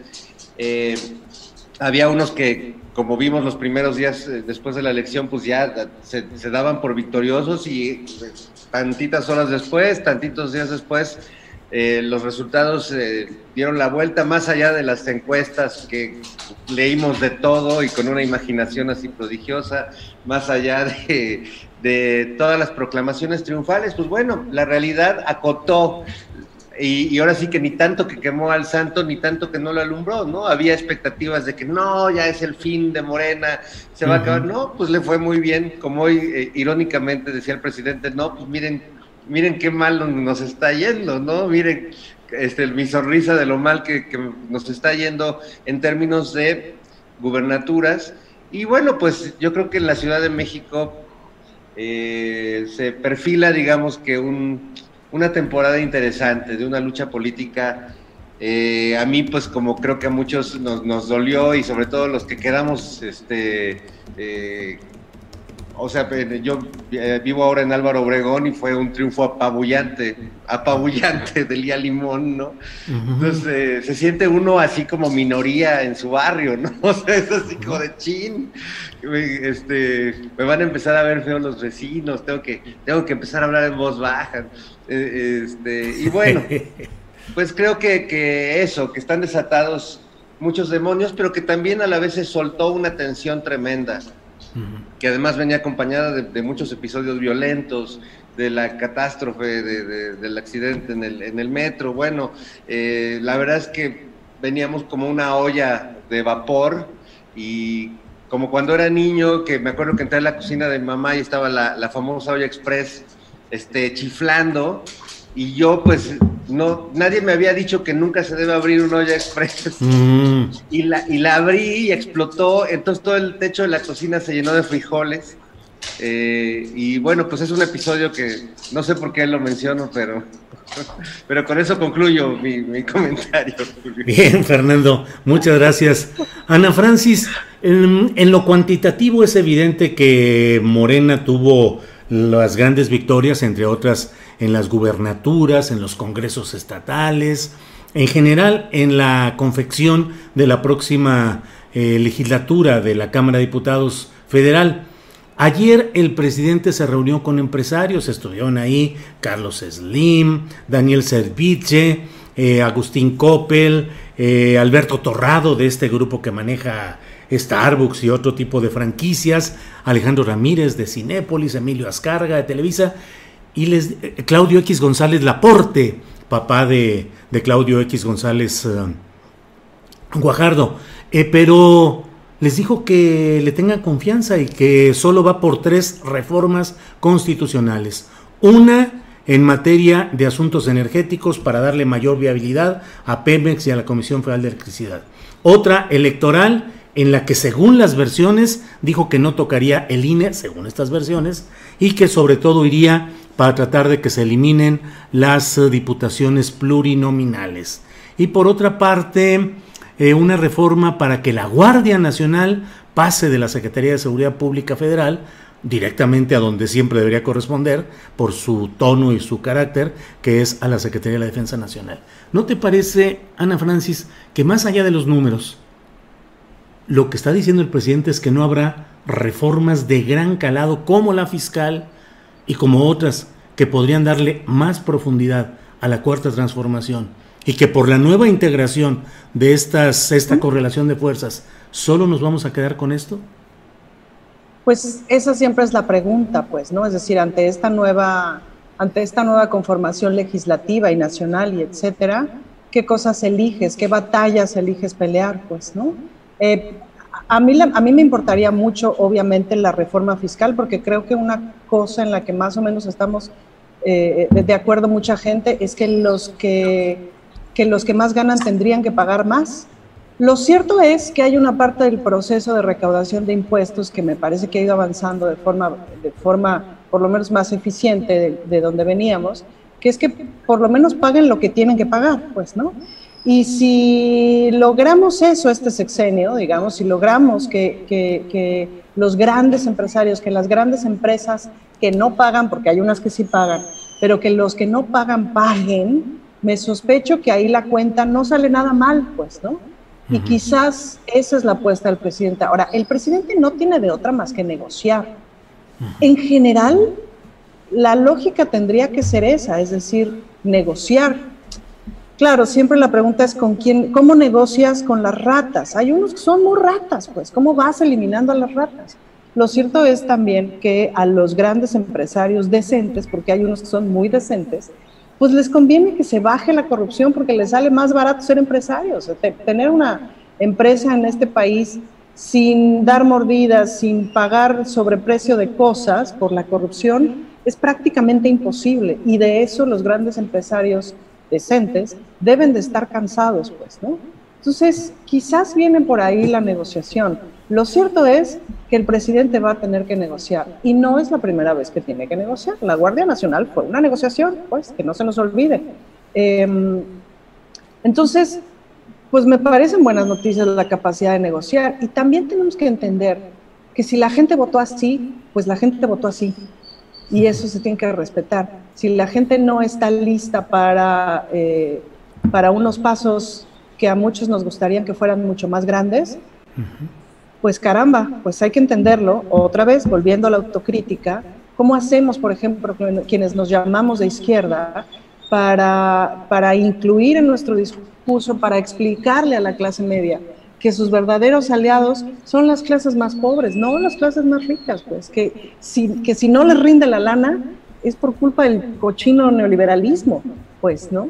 Eh, ¿Cómo hacemos? Porque no hemos logrado explicarlo bien, pues, ¿no? Claramente no hemos logrado explicarlo bien.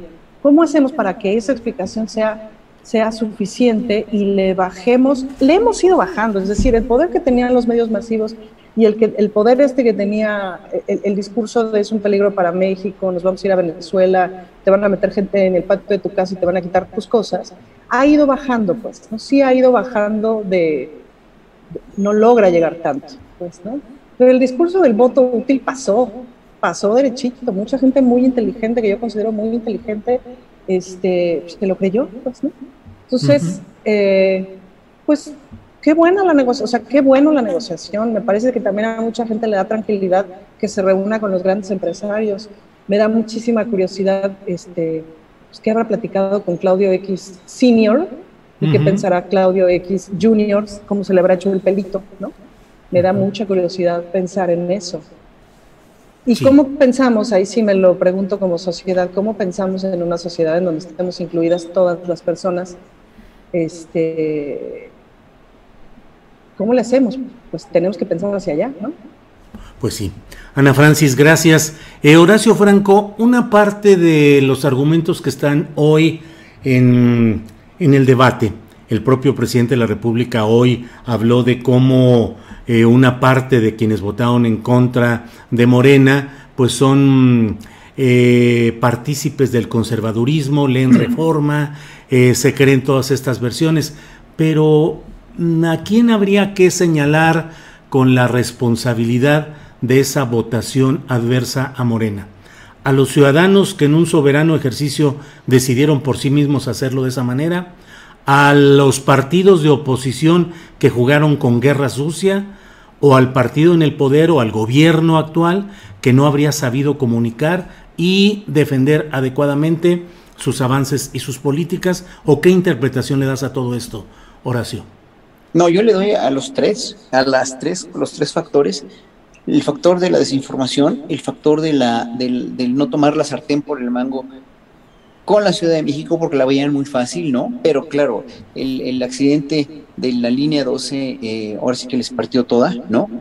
Eh, eh, y en un momento dado, eh, pues sí, lo que, lo que tú estás diciendo, ¿no? La, la cuestión de la manipulación y la guerra sucia de los otros partidos, que a final de cuentas surtieron efecto en una población desinformada, en una población manipulada, en una población que no está de acuerdo con el discurso, o tal vez, fíjate, yo creo que ni tanto es con el discurso, sino con la manera de decir las cosas del presidente, ¿no? Porque lo puedo entender muy bien, o sea, yo lo veo todos los días en la mañana, me las he hecho todas completas, todos los días, y en el sentido de, cómo habla el presidente, como pone a la oposición, como pone a los medios tradicionales, como pone a los intelectuales orgánicos, obviamente pues a mucha gente que está cerca de ellos o que está en esta posición eh, privilegiada, pues, sí les molesta muchísimo y le, o sea, obviamente los irrita y por eso casillas de Polanco y de, y de, de los, las zonas ricas de Ciudad de México salieron a votar más del noventa y tantos por ciento, o sea, fue una, una afluencia verdaderamente inusual en este en estas zonas porque ya están hartos de López Obrador, lo que lo que o sea, lo que puedo dentro de su cosmogonía lo puedo entender y hasta lo puedo justificar cuando les afectan sus intereses. Ahora, sus intereses no son compatibles con lo que este gobierno está planteando, ¿no? Entonces, este gobierno está planteando una, una, un desbalance, o digo, saldar ese desbalance, balancear esa diferencia abismal y grosera entre ricos y pobres, y que este país tenga mejores salarios mínimos, mejores condiciones de trabajo, incluso, o pese a, o más bien, junto con el Tratado de Libre Comercio, ¿no? Junto al TEMEC, y en todo esto, o sea, yo no entiendo por qué no les convence, o sea, yo no entiendo por qué son tan insensibles de no querer, de, o sea, otra vez vuelvo a su pinche dinamarquita, ¿verdad? Pues mira, si yo fuera ellos, o sea, yo fuera toda esta gente de Polanco en realidad, si les molesta tanto que, que quieran cambiar este país a un país como Dinamarca, como Suecia, como Noruega, como Holanda, como Finlandia. Entonces, pues mejor que se vayan a vivir a Finlandia. O sea, con el dinero que tienen, en serio, si yo tuviera todo ese dinero y yo estuviera tan harto de un gobierno como este, que de veras no me deja ni crecer ni no crecer, o sea, que,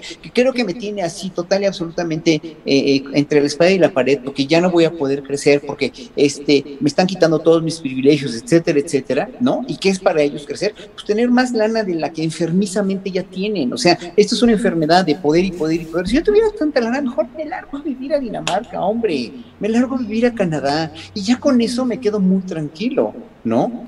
Horacio, es un poco como lo que dicen, si no les gusta lo que está pasando, váyanse a vivir a Venezuela o a Cuba.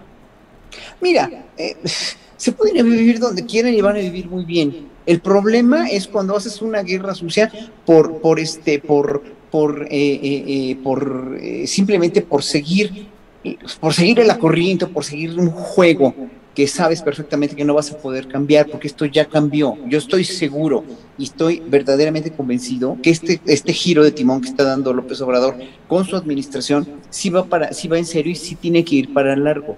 La cuestión es que ellos tienen que entender que no, o sea, si no se quieren en ese país porque les gusta, porque viven bien, porque viven como reyes y porque finalmente pues todos los clase medieros vivimos vivimos con una, no nos falta que comer, no nos falta que, que, vestir, no nos falta que calzar, no nos falta que beber. Entonces, ya, o sea, aguantemos un poquito, seamos un poquito solidarios con toda esa gente de clase baja, con toda esa desigualdad que tienen, con toda esa falta de recursos, con todos estos, estos proyectos que pues, lo quiere hacer y no son para mal, o sea, lo toman como si fuera de veras a destrozar el país con todos sus proyectos. Y eso a mí me parece muy erróneo, total y absolutamente falto de conciencia, falto de sensibilidad política, cultural, ética, filosófica, moral, etcétera, etcétera a mí. Ahora, yo no, yo, yo, yo digo, o sea, que se vayan a vivir donde quieran y si, si se quieren quedar, pues que contribuyan y que contribuyan de manera humana, de manera decente, de manera buena. O sea, el acercamiento ayer de López Obrador a toda la, la, la, este,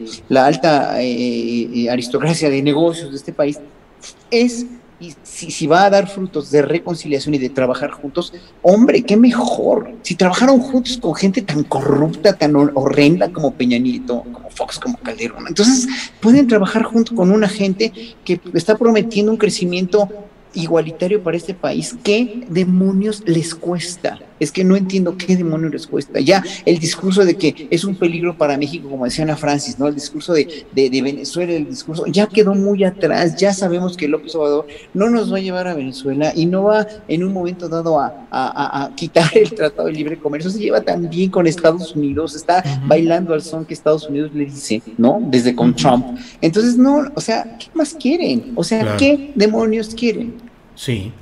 Bien, Horacio, muchas gracias. Puedo agregar, puedo agregar algo a lo que dice Horacio, Julio, que a mí me parece que, es decir, sí hay un abandono, por lo menos en el discurso, a la clase media, y eso lo, sí lo tenemos que asumir y lo tenemos que entender, y me parece que es responsabilidad de todas las personas que nos decimos de izquierda, como mirar eso y como decir, bueno, ¿por qué se sienten abandonados? Coincido mucho contigo en, en, en, en buena parte de lo que dices eh, de quienes tienen más dinero y tal, pero la clase media sí se siente abandonada, la clase media de la Ciudad de México se sintió abandonada en muchos sentidos, pues, y más nos vale preguntarnos por qué, sobre todo todos los que estamos aquí somos de clase media, a menos que el pollito ya nos declare sus cuentas en Andorra, ya salga de con sus cuentas en Andorra, pero, pero si no, pues pertenecemos a esa clase y me parece importante entender también eh, eh, por qué se están sintiendo abandonados, por qué están sintiendo que, que que nadie los pela y que nadie les tira un lazo.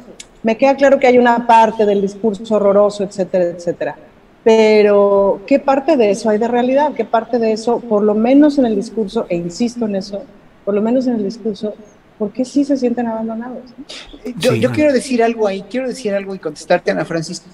Sí, o sea, se me hace cierto, pero mucha de la clase media que es de tercera edad está muy contenta y recibe muy contenta su pensión, ¿eh?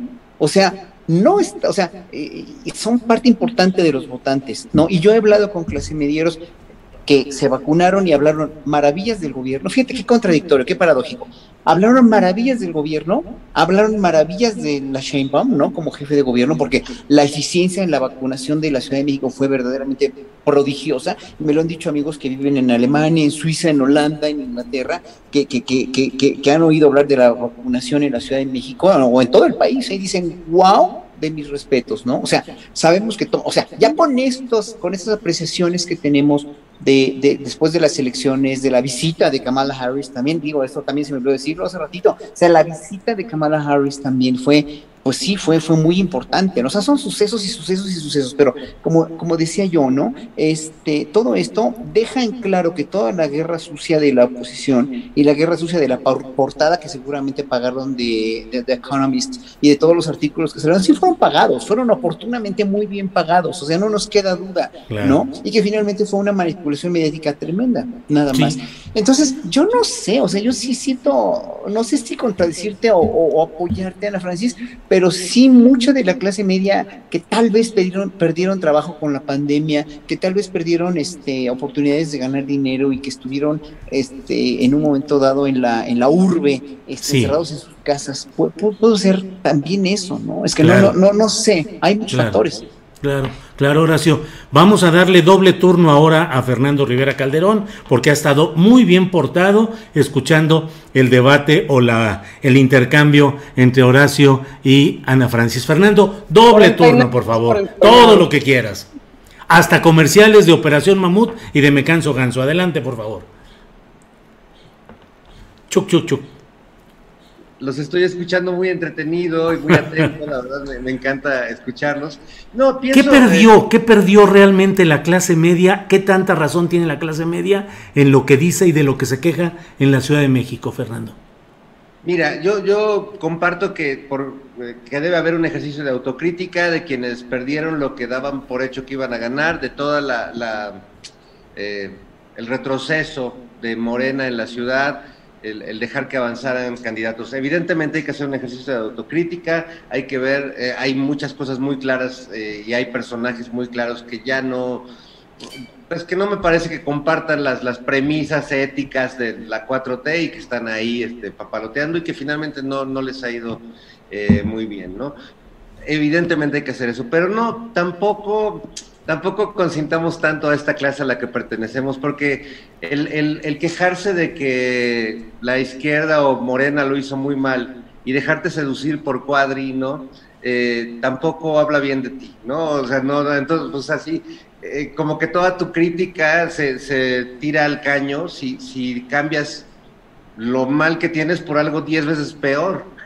Eh, y yo creo que en esta ciudad se vio varias veces ese fenómeno eh, y creo que eh, somos una clase que en pos de nuestro beneficio muy particular, familiar, de que nos vaya bien a nosotros en nuestra cuadra, en nuestra colonia, donde rejamos este, todas las entradas para que nadie pase y nos vamos amurallando porque sentimos que eso es el ideal y tener camaritas por todos lados.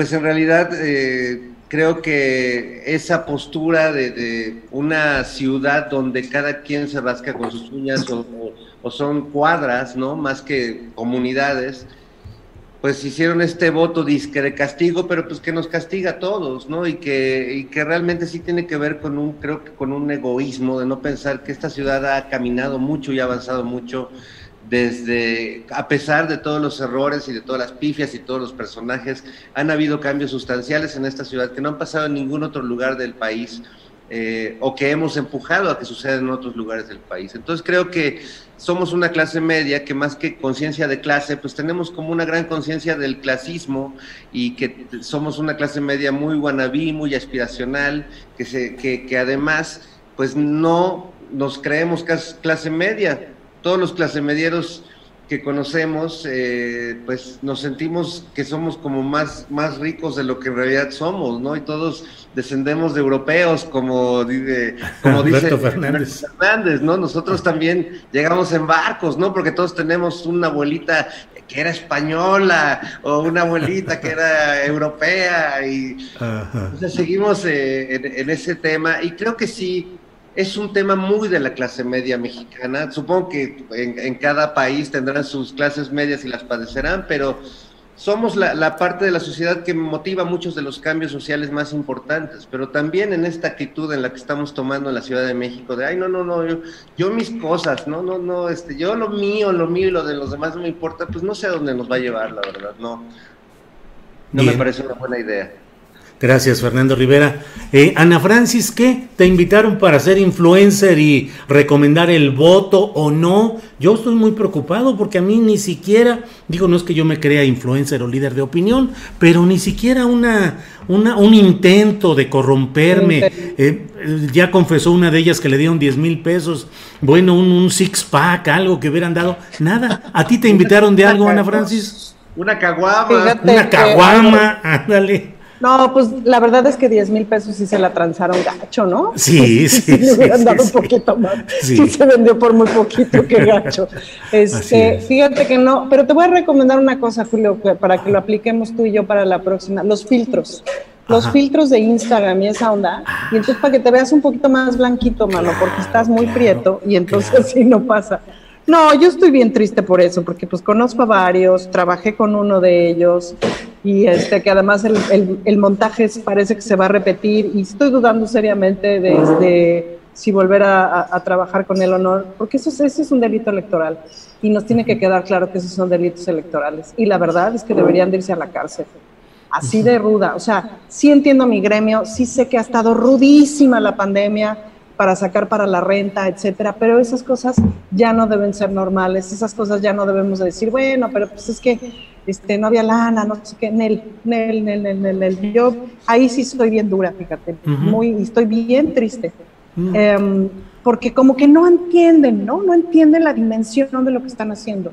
Pues no entienden que eso es un delito electoral y eso tendría que tener pena de cárcel. Pues no sé si la tiene, creo que sí. Este, creo que es de las cosas justo que cambiaron este sexenio. Es terrible, Julio, terrible, terrible, terrible. No me da risa, me parece trágico y, yo sí soy de la idea de no, yo no voy a trabajar con esta gente. Claro. Así. Gracias, Ana Francis. El mismo tema, Horacio Franco, ¿qué opinas de los influencers? ¿No te invitaron a ti a hacer alguna promoción eh, musical o hablada? No, fíjate que yo hoy en la mañana me enteré de esto de los influencers, ¿no? y, los googleé y vi quiénes eran esos influencers. No conozco a uno, o sea, a ninguno. No, en, verdad, no los conozco, no sé lo que hacen, no he trabajado con ellos, ¿no? Habrá alguno que sea buen actor o buena actriz o buen artista, pero no, no, no los conocía, tengo que confesarlo, ¿no? Pero obviamente, pues estos, estas cosas, turcos sucios, esta, esta cuestión de, de sí romper la ley y además salirte con la tuya, finalmente, pues el Partido Verde ganó mucho más de lo que debería haber ganado, ¿no? Creo yo. Eh, pues sí se me hace muy injusta, nada más, ¿no? Y, y aparte de todo, pues a mí sí me daría vergüenza de, de, si me llaman para algo y darme lana, por muy necesitado que esté, ¿no? De, quemarme de esa manera, ¿no? Porque es quemarte finalmente, ¿no? O sea, eh, aquí en este chat estoy leyendo, bueno, nos siguen criticando por, eh, literalmente por los echairos, ¿no? o sea, no, no, no, es, es que no es ser chairo, es estar en una cosa en otra. Nosotros somos artistas porque trabajamos con el arte, somos artistas y tenemos eh, una conciencia, creo yo, social bastante amplia como para decir estamos en contra o estamos a favor de un gobierno o de otro, de una acción o de otra, o un criterio. Y, pero, pero el hecho que te usen y además que te usen para algo en cuestión de, de, hacer algo prohibido el día de la elección o un día antes de la elección, claro que está mal, claro que te quema, ¿no? O sea, digo, pues es, es, es, obvio. Yo por eso nunca lo haría y finalmente, pues no, no, no haría nada que no supiera que está responsabilizado por una buena acción mía o un buen deseo para este país. Gracias, Horacio. Sobre este mismo tema, Fernando Rivera Calderón, de los influencers, de las invitaciones, no hubo ninguna invitación para el ganso ni para el mamut para hacer algún eh, comercial verde ni nada. ¿Qué opinas, Fernando? No, ya desde hace mucho ya no me invitan a, participar. Eso es lo malo, sí. En sus fiestas este, porque mi mamá me dijo que me alejara de las malas influencers. Ah. la verdad es que sí le hice caso, porque no, eh, me parecen chavos que muchos se, dicen humoristas o cómicos y que pues se dedican a explotar el clasismo, el racismo, la homofobia, la misoginia. Eh, y creo que en ese sentido el Partido Verde, que es otra de las grandes rémoras que tenemos que arrastrar y que terminan a veces sirviendo al, proyecto del presidente, ¿no? Eh, pero que no deja de ser un partido, pues, lamentable, ¿no? Con candidatos lamentables, porque sabemos lo que ha hecho con la parcela de poder que ha, mantenido, haya sido como haya sido a lo largo del tiempo, o trepándose así a, todo, como una rémora, literalmente, ¿no? Entonces, bueno, no es la primera vez que lo hacen y nunca van a faltar estos, eh, eh, estos chavitos, influencers, youtubers, actores, etcétera. Yo sí, yo no, no, no sé, me, me, sorprende que el INE, que le trae marcaje personal al presidente toda la campaña, a estos chavitos los deja pasar como si nada y no hay menciones y no hay eh, mayores señalamientos, ¿no? Todo es así como, ah, pues casi casi son chavitos, este, no saben lo que hacen, ¿no? Y saben perfecto lo que hacen y pues repartieron una buena lana.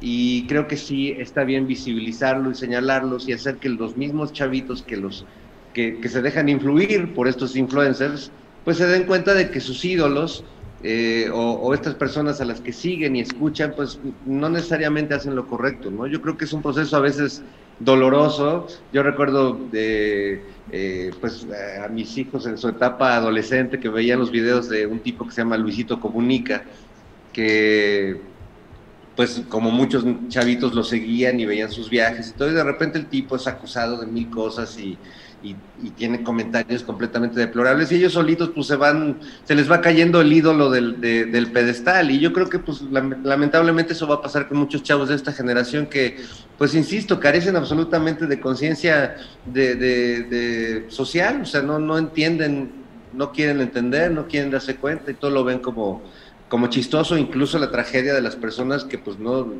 eh, viven en una desigualdad eh, económica y social tremenda. Sí, Fernando, gracias. Eh, Ana Francis, comienzo contigo preguntando lo que luego le preguntaré también a Horacio y a Fernando.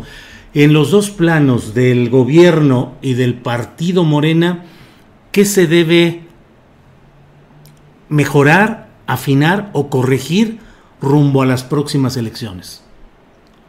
Bueno, del partido te voy a decir que yo no sé tanto porque no soy afiliada al partido y mi relación con el partido ha sido pues en los últimos meses y ha sido muy paulatina eh, y, no tan grande debido a que también pues la, como que el mayor trabajo del partido estaba hacia los candidatos que estaban por elección directa, ahí estaba la mayor parte de la chamba.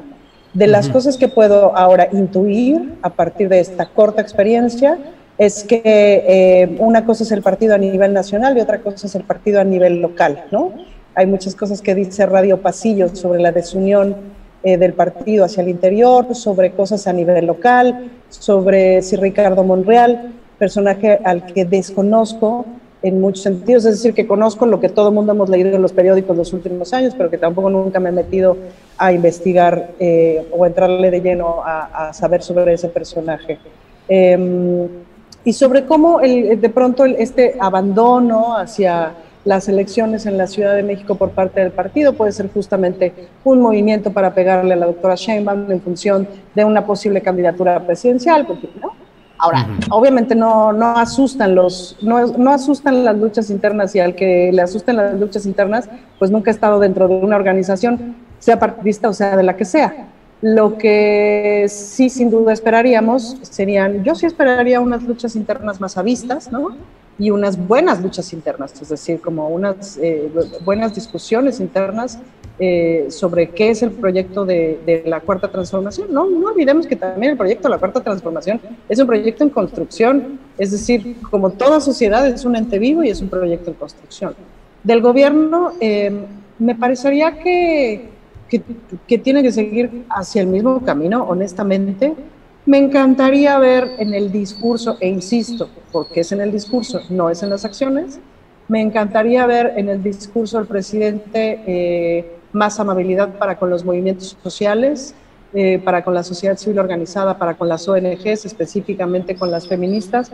Me encantaría ver, sí, un reconocimiento a todo el trabajo que han hecho muchísimas de las organizaciones de la sociedad civil que no trabajan para Soros, que no trabajan para el gobierno americano, y que, etcétera, etcétera, sino que son en ese sentido reales. Em, me gustaría ver eh, que he ido viendo, fíjate, he ido viendo un trabajo mucho más coordinado entre las instituciones y ahí te lo digo como artista, yo pues siempre he tenido relación como artista que levanta proyectos, he tenido relación con las instituciones culturales y hay una diferencia importante entre el principio del sexenio y ahora. Hay una mucha mayor coordinación interinstitucional y esa es una cosa que yo no había visto nunca en ningún sexenio. Y eso es muy fuerte, pues, ¿no? O sea, que las instituciones se hablen las unas a las otras para hacer las mismas cosas que tienen que hacer, eso, este, yo sé que parece eh, una cosa básica, bueno, no me había pasado. Y eso lo celebro mucho, pues, ¿no? Creo que tiene que seguir hacia allá. Sí, insistiría yo en una conversación con la clase media que no parta del desprecio, ¿no? Que no parta de decir, la clase media no entiende, no sabe, es ignorante, se dejó manipular y se, se creen ricos y son bien pobres sino que le entremos a una mayor complejidad, es decir, cómo explicamos que pagar esos dinerales por una escuela privada no es normal, que pagar esos dinerales por un seguro médico no es normal, que pagar esos dinerales para vivir en estas calles encerradas que bien hemos descrito con rejas, etcétera, no es normal, que los, los parques públicos deberían ser lo normal, que el espacio público para todo el mundo debería ser lo normal. ¿Cómo explicamos que la única diferencia entre una Ana Francis que nace en Nezahualcóyotl, una Ana Francis que nace en la Benito Juárez y una Ana Francis que nace en Coajimalpa, es donde nacieron y que no tendrían las mismas oportunidades de acuerdo a donde nacieron. ¿Cómo entendemos como sociedad que eso no está bien, eso no es justo y podemos hacer muchas cosas para cambiarlo, eh, que las diferencias eh, eh, económicas no son normales, es decir, no, no, no son porque la gente le echa ganas o le deja de echar ganas. ¿no? ¿Cómo entendemos que la clase media no es el motor de la sociedad? ¿no? eso es bien importante que también cómo, lo comunicamos y cómo lo reconocemos. No somos ni el, motor, ni el motor económico ni el motor ideológico. El motor económico, ya lo demostró la pandemia, son, este, viene desde abajo. ¿Qué hubiéramos hecho sin todas las personas que nos cuidaron durante esta pandemia? Pues desde que nos cuidaron en los hospitales, que nos cuidaron las calles, que seguimos abriendo la llave del agua y cae el agua, ¿no? Toda esa gente que no se quedó en su casa a trabajar, no es la clase media es el verdadero motor económico de cualquier país, pues, ¿no? del mundo entero. Entonces, me parece que esa comunicación, en términos del discurso, hace falta para que la clase media entendamos de forma que nos acompañen a entender que es muchísimo mejor este, que las cosas cuesten menos y que es muchísimo mejor que los espacios públicos sean públicos y que sean amables, etcétera, etcétera. Y todas las cosas que tienen que ver con, con, que, con que la gente que menos tiene tenga un poquito más. Gracias, Ana Francis. Horacio Franco, la misma pregunta en los planos del Partido Morena y del gobierno, ¿qué hay que corregir, mejorar o afinar? Mira, eh, deja, antes de contestar la pregunta, quiero responder a un chat de, de aquí, de, de, una, de una, eh, una, compañera, Ángeles, o Ángela, eh, Ángela González, que dice que quién soy yo para que, como, que, México no es mío para decir que esta gente se quiere ir, es que se vaya del país. Yo, fíjate, los que dijeron fueron ellos, ¿eh? Cuando ganó López Obrador dijeron, me voy del país. No, varios. Yo oí de varias declaraciones, si gana el observador, nos vamos de México. Y dice que si yo me siento dueño de México, no, los dueños de México son ellos, eran ellos. Eh, y para ellos México era un botín. Y por eso precisamente reniegan y hoy que no quieren que México deje de ser su botín, obviamente pues lanzan este, bombas, granadas y cañonazos y, ve, o sea, este, siguen estando donde están y siguen estando muy bien económicamente, ¿no? O sea, lo, finalmente es eso, ¿no? Eh, en fin, lo que, lo que te quería contestar a tu pregunta es que Morena tiene como partido político, y yo tampoco pertenezco a Morena, ni perteneceré a ese ni a ningún otro partido nunca en mi vida, porque no creo en ellos, ¿no? O sea, sé que hacen cosas buenas, pero no creo en ¿no?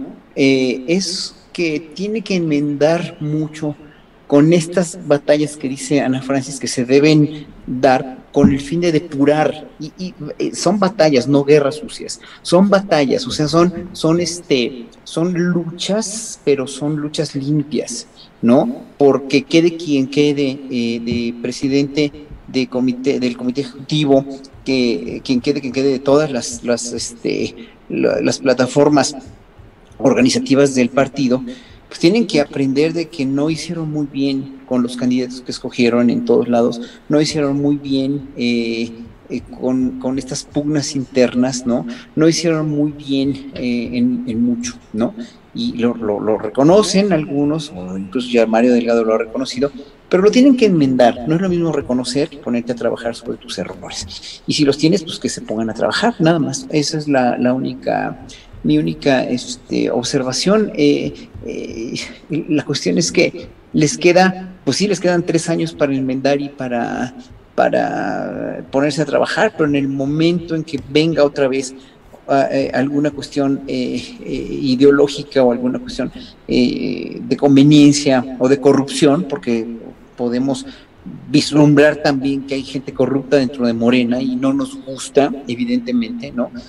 pues obviamente se va a venir la cosa para abajo otra vez, ¿no? Entonces, no, ojalá que Morena no se vuelva el segundo PRI o, u otro PAN incluso, y que dé el ejemplo de ser un movimiento y no un partido con todas las características de partido. Es un movimiento realmente para una regeneración del país. Y si toman en cuenta ese nombre, no van a dar a sacar el cobre como partidarios o partidistas o, este, no sé, incluso aquilatar más la gente que tienen como, como el Fisgón, por ejemplo, ¿no? Como, Taibo, o sea, gente que tiene verdaderamente, o sea, no sé, hay gente tan valiosa como Citlali también, o sea, a esa gente, pues ponerla al frente de todas las decisiones y en verdad hacer consensos, pero que sean consensos limpios y honestos, con toda la pulcritud que requiere un movimiento como este. Bien, Horacio, muchas gracias. Vamos ahora a preguntar a Fernando Rivera Calderón.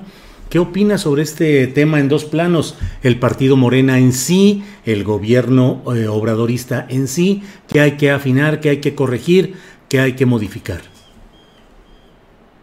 Híjole, bueno, eh, eh, creo que hay, que hacer un, ejercicio reflexivo que, se aleje de la soberbia que a muchos los llevó a perder. Muchos que podían haber ganado y que que perdieron, creo que por un exceso de confianza, por subestimar al enemigo, ¿no? O al adversario, y que, y que no, no se han dado ese tiempo. Espero que, se den tiempo porque vale la pena, ¿no? Que, que, la, pelea por esta ciudad continúe y se den buenos términos. Eh, y sí requiere un ejercicio de autocrítica a partir de, abajo, ¿no? La, he visto personajes en una soberbia que incluso pues se niegan a, aceptar resultados adversos y que terminan de, tratando de desacreditar al, adversario. Bueno, pues se ganan las urnas, hay, evidentemente hay conflictos, pero, pero creo que los resultados han sido muy contundentes en esta ocasión como para sembrar ahí, eh, cizaña en términos generales. Eh, así que bueno, Morena tendrá que también eh, varios de los integrantes y de, y de la gente cercana al proyecto y que ha empujado el proyecto, hay que desprenderse, ¿no? Que vean en el ejemplo de Porfirio Muñoz Ledo el mal ejemplo de alguien que ha tenido muchas oportunidades ya en la vida de estar en el poder, de poder servir al pueblo si es que ese fuera su interés eh, máximo, pues lo ha hecho y no se quiere ir y no quiere, o sea, tienen que haber relevos eh, generacionales. Se quejan eh, a veces en, en, en, diversas áreas del gobierno de que no hay nuevos cuadros. Pues ¿cómo va a haber nuevos cuadros si los que están arriba desde hace años no sueltan? Entiendo, les costó toda la vida llegar al poder. Llevan poquito, pero tienen que soltar y tienen que permitir que se renueven los cuadros. Yo creo que eso sería mi mayor deseo hacia, eh, hacia el partido en el poder. Eh, y yo creo que desde el otro lado, pues preguntarse si realmente puede sobrevivir Morena sin la figura del presidente López Obrador, o si va a conservar algún, alguno de los ideales del presidente, o si se va a convertir literalmente en lo que de repente Mario Delgado nos deja ver, que es un, un PRD, o sea, llegar a un pragmatismo tal que pues a, Dios, o sea, al rato Belauzarán va a ser candidato de Morena, ¿no? O sea, uh -huh. eh, o va a regresar Lili Telles, o, o cállate nos va a regañar, tus ojos, cállate tus ojos. Nos va a re regañar Sergio Mayer, porque él sí es un patriota y un buen ciudadano. Así Chingado. sí, ahora sí que chingado. Eh, bueno, son las 2 de la tarde con 58 minutos, no, ya se nos ha ido no, el tiempo. ¡Oh, cácaro! Así es que bueno, ah, Caro, estamos en la parte final del programa. Ana Francis, te pediría qué te pareció lo más positivo, qué lo más negativo de todo este tramo electoral, las campañas, las elecciones, lo postelectoral. ¿Qué te ha parecido lo más rescatable, lo más positivo? ¿Qué te parece lo más negativo, lo más deplorable? Las mujeres en el poder me parece lo más positivo. Mm. Que tenemos más gobernadoras, que tenemos, eh, que tendremos más mujeres en los, en los cargos, en los, en, los puestos públicos. Eso me parece lo más positivo del mundo. No hay manera de que seamos más mujeres si no somos más mujeres. Punto. Pues, ¿no? Entonces, eso me parece buenísimo y vamos a ver qué cosas van pasando, pues, y vamos a ver qué cosas van cambiando. Otra cosa que me parece muy positiva es justamente todos los señalamientos que hubo de violencia de género, todos los, o sea, esto que hizo el verde, por ejemplo, de los influencers, pues lo hizo las elecciones pasadas y pasó de noche, pues, ¿no? Yo creo que por lo menos ahora sí van a tener rechazo social y eso es importantísimo, pues, ¿no? Que la ciudadanía esté en ese sentido más informada y, que vayamos construyendo una cultura más intolerante a la corrupción, eso me parece buenísimo. Eh, lo negativo, pues la, las machinerías de siempre, me parece, me parece absolutamente negativo. El episodio Félix Salgado Macedonio este, y las partes que continuarán, me parece muy negativo, como, eh, me pareció muy negativo la, la falta de comunicación que tuvimos desde los movimientos feministas hacia el, eh, hacia el discurso electoral y viceversa. Me parece que esa desconexión, por ahí alguien en un chat feminista puso, una buena, una buena compañera puso un, un, este, un dibujito que decía, eh, por odio, por odio al, al, ¿cómo se llama? Por odio al grillo, las cucarachas, las hormigas votamos este, por el insecticida y hasta la cucaracha que ni había votado este, y nos morimos todos, ¿no? Entonces, este, en esa trampa sí caímos, siento sí cayó mucho de los movimientos sociales, de los movimientos progresistas. La, caímos y del otro lado no supimos este, romper esa narrativa. Eso me parecería de lo más negativo. Gracias, Pero me quedo con las mujeres en el poder. Me quedo con eso, con esa felicidad. Ana Francis, hay también en las redes sociales, en Twitter, he leído algunos comentarios que dicen, el cambio político y el verdadero empoderamiento no proviene solo de que una mujer llegue a un cargo público, porque puede ejercerlo de manera similar a la de un mm. hombre con todos los vicios y defectos. Eh, ¿Qué tanto el cambio realmente eh, proviene de que haya más mujeres solamente si no cambia la cultura política? Pero para que cambie la cultura política tiene que haber más mujeres. Es decir, cuando, no las voy a justificar, pero cuando llegaron las primeras, pues se, tuvieron que portar a lo machín, si no, no sobrevivían. Punto. Olvídate de lo demás, pues, ¿no? Ahorita lo que pasa es que ya somos muchas. Y sí, ah, hemos visto en, esta, en, en estos tres años que han pasado, sí hemos visto acuerdos de género de todas las bancadas, pues, ¿no? De las mujeres de todas las bancadas porque a cualquier mujer del partido que venga le han pasado fregadera y media para poder acceder a donde está. En eso, más o menos estamos todas de acuerdo. Entonces, para que cambie la cultura, tiene que haber más mujeres. Lo cual no quita que haya unas impresentables. Siempre está el Bester Gordillo de ejemplo, de buen ejemplo para eso, pues, ¿no? Pero entre más haya, pues más nos observamos y más nos jalamos. Las que llegaron solitas, híjole, sí les entiendo, pues, ¿no? Claro. Gracias, Ana Francis. Horacio Franco, ya en esta parte final, por favor, el, aspecto más positivo, más rescatable de lo que hemos vivido en todo este proceso electoral y postelectoral, y también la parte más negativa. ¿Cuál es tu punto de vista, Horacio? Después de las elecciones, ya sin contar las campañas, ni los candidatos, ni la guerra social, lo más positivo fue que salió a votar una gran cantidad de población, o sea, nunca en las elecciones intermedias se había visto una, una votación tan copiosa, ¿no? O sea, eso fue eh, muy positivo, ¿no? Otra cosa muy, muy positiva fue que no hubo, pese a que hubo todas estas cosas que Bernardo Barranco eh, denuncia y que finalmente son resultado, pues sí, de usos y costumbres de, de muchos de estos estados que han estado gobernados y, manipulados de una manera enormemente corrupta desde hace años y años y no ha cambiado, no quieren que cambie. Pero a pesar de eso, lo positivo, muy positivo fue, ahí está, las elecciones salieron, están ahí los resultados, están ahí ya eh, la configuración nueva del mapa político del Estado mexicano, lo cual está muy bien, ¿no? Y lo negativo, lo más negativo de todo fue que asesinaron a tantos candidatos, hubo tanta violencia en realidad y todo esta, incluso estas cosas del Estado de México, el mismo día de la elección, etcétera, etcétera, y lo de los este, influencers obviamente eh, que, que, salió a la luz, etcétera, etcétera, pero eso es lo más negativo, ¿no? Lo que más duele es la pérdida de vidas, eso sí no se vale, en verdad, ya estamos acostumbrados a a tener esta cantidad de muertos todos los días, de candidatos, no candidatos, etcétera, etcétera. Pero híjole, es que este país sigue siendo en realidad todavía un, cementerio, ¿no? Y eso es lo que más duele, ¿no? Con elecciones o sin elecciones. Sí, es muy triste y es de lo que más duele ver en este país. Gracias, Horacio. Eh, Fernando Rivera Calderón, te toca cerrar esta mesa del más allá del viernes 11 de junio. Por favor, los aspectos más positivos, los más negativos que hayas visto en este proceso electoral. Fernando, por favor.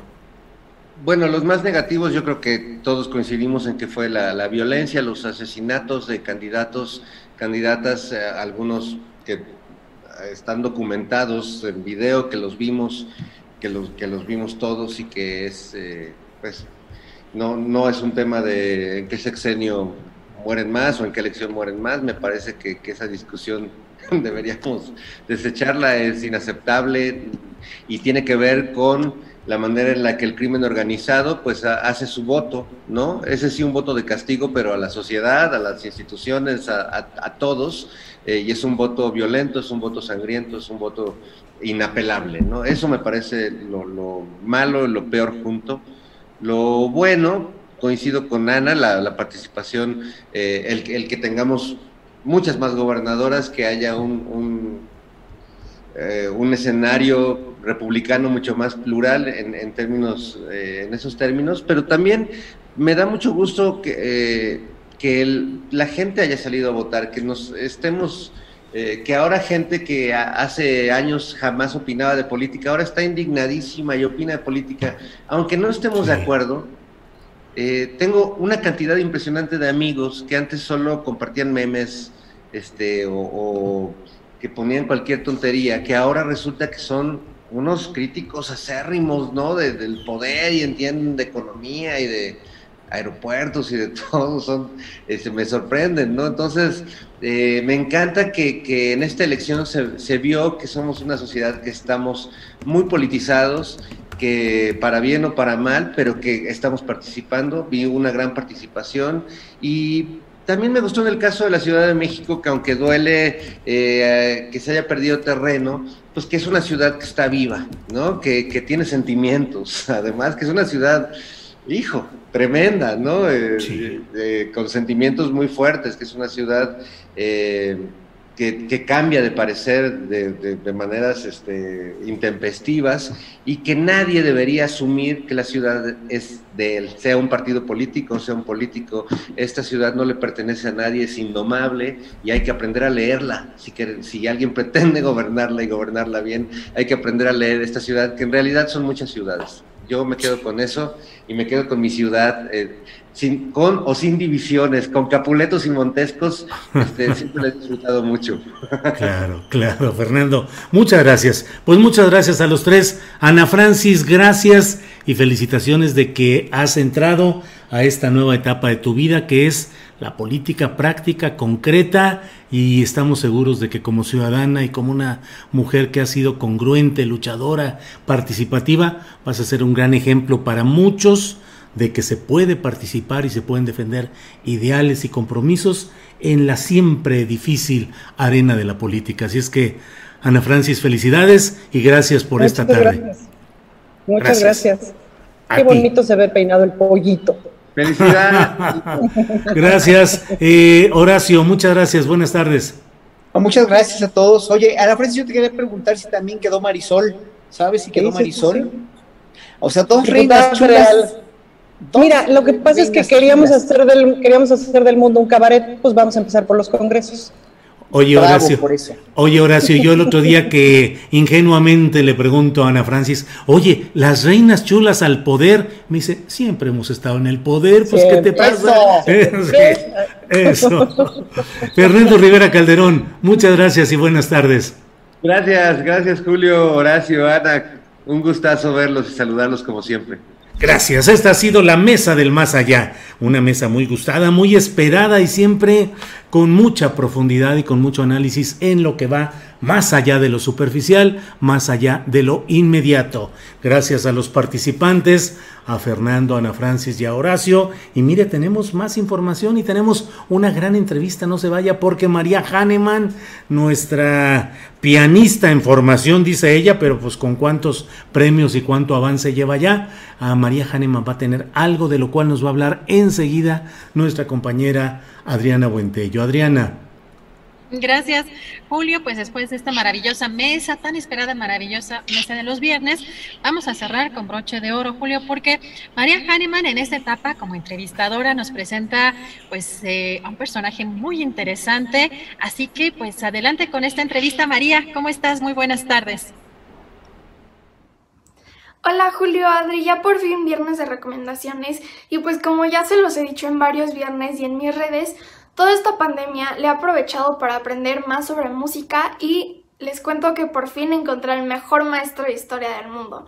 un maestro en toda la extensión de la palabra que tenemos el honor y el gusto de que nos acompañe el día de hoy en esta sección. Con ustedes, el gran maestro Gerardo Kleinburg. Maestro Kleinburg, ¿cómo has estado? ¿Cómo va la lesión en la mano? Bien, María, no me digas maestro Kleinburg, dime Gerardo. Bien, ahí va, ahí va avanzando, hay que tener paciencia. Eh, estas lesiones se dan, eh, le sirven también a uno para darse cuenta cuánto usa para tantas cosas las manos. Uno de pronto solo piensa que las usa en lo que está consciente de usarlas y de pronto te das cuenta que al abrocharte las agujetas, al secarte con la toalla, hay una serie de movimientos que no tenías conscientes. Entonces, vamos, con paciencia, que es un arte difícil. Bueno, muchas gracias por aceptar esta invitación. Y bueno, hay mucho de qué hablar, pero quiero preguntarte este proyecto tan, tan padre que es Hablemos de Ópera, que era presencial antes de la pandemia y luego se volvió virtual. Platícanos de él. Claro que sí. Hablemos de ópera. A ver, te lo cuento brevemente, pero te cuento la verdad, como decimos en serio, la neta. La neta es que, bueno, yo he estado vinculado con la ópera desde muy chavo, desde probablemente tu edad o un poco antes. Tuve la suerte, el privilegio de ser el director de la Ópera de Bellas Artes, de dirigir el Cervantino, del programa de tele que he tenido en Canal 22, que si la, el premio de crítica del Festival de Salzburgo, todo eso que está increíble y que me enorgullece.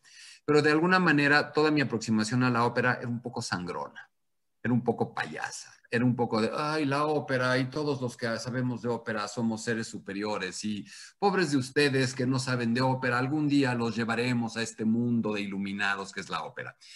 Y mi proyecto, hablemos de ópera, entre otras cosas, es para pedir perdón por haber sido tan sangrón tantos años.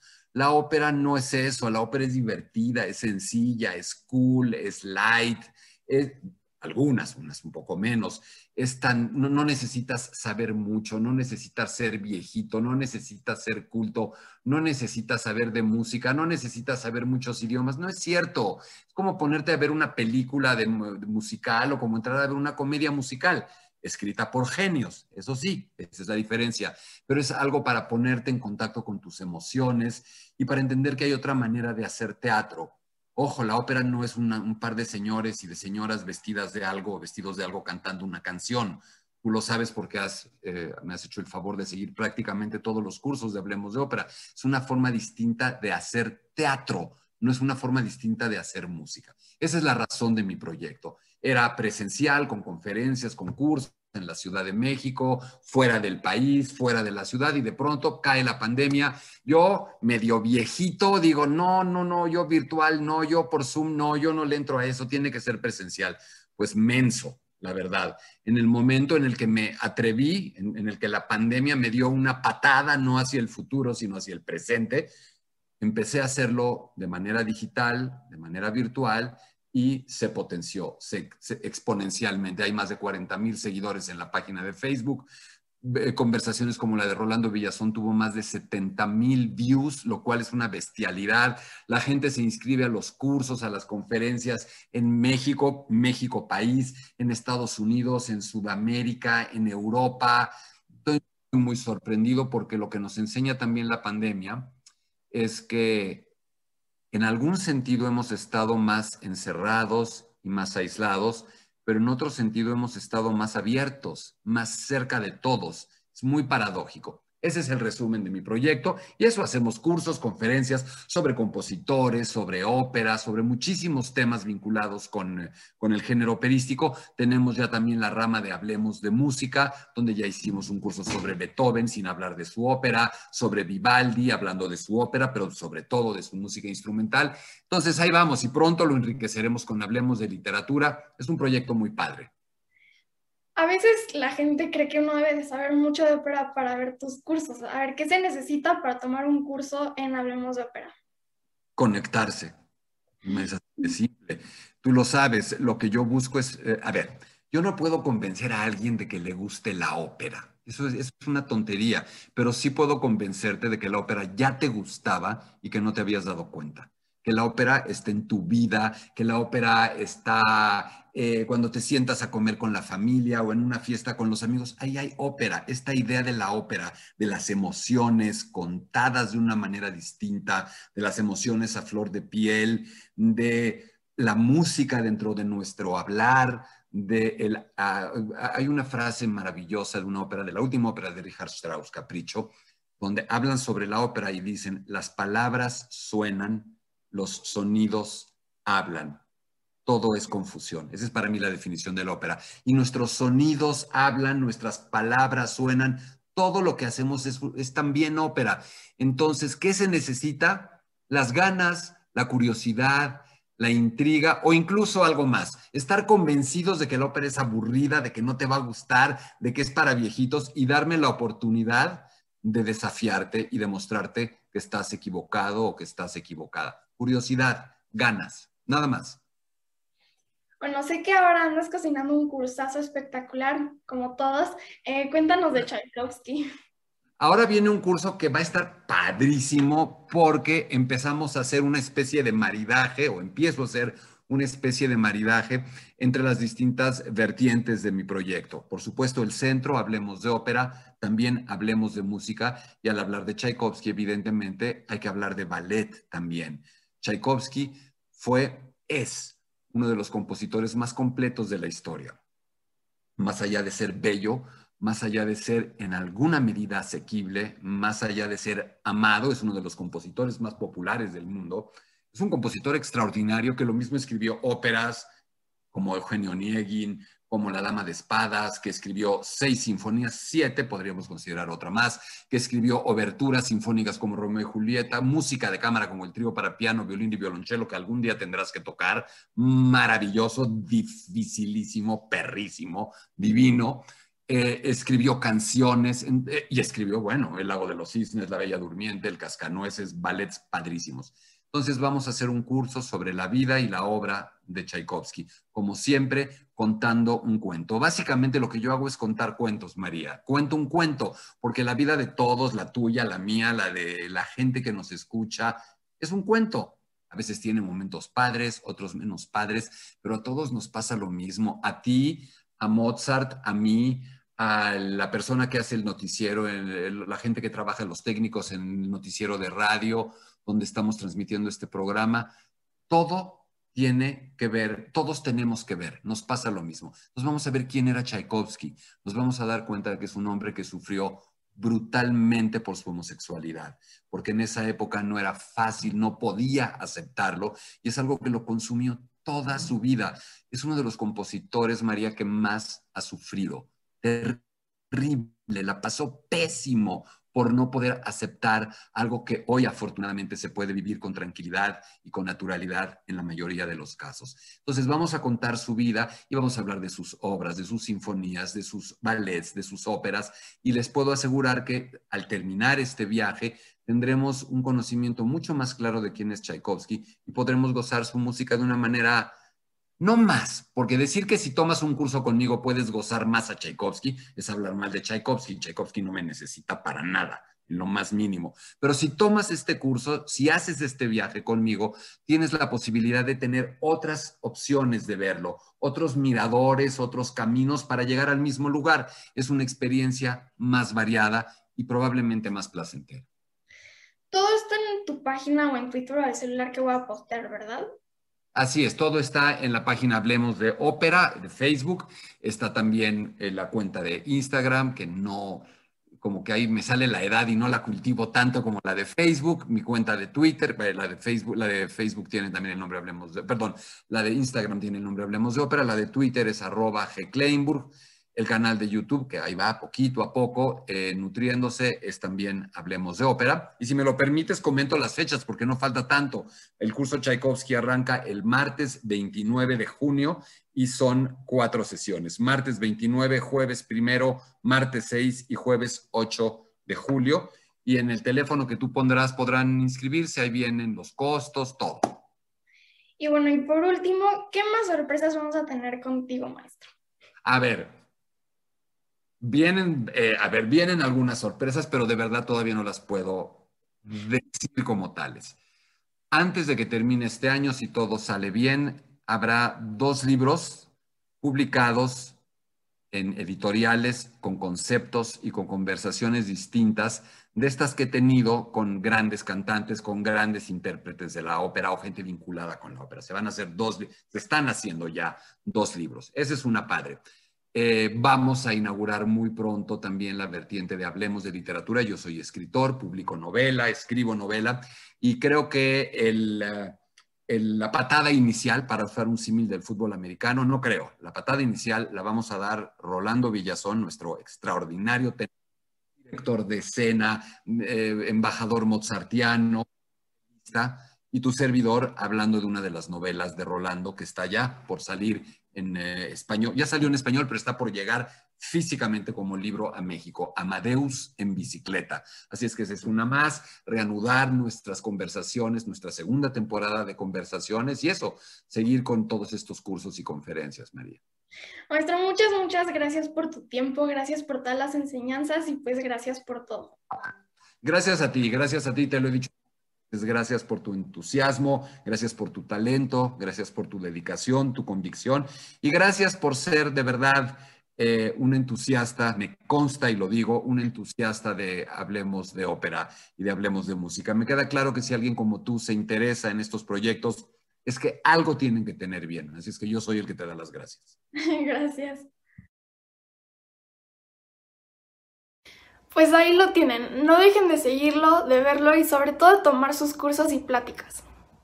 Y pues seguimos con las recos. Les cuento que ya por fin, después de meses y meses, la Orquesta de Cámara de Bellas Artes ayer arrancó su primer ciclo de conciertos presenciales que consta de tres conciertos en la terraza poniente y en el vestíbulo alto, los días 10, 17 y 24 de junio a las 20 horas, bajo la batuta del maestro Ludwig Carrasco, con programas que incluyen quintetos y sextetos formados por integrantes de la agrupación y del propio director artístico.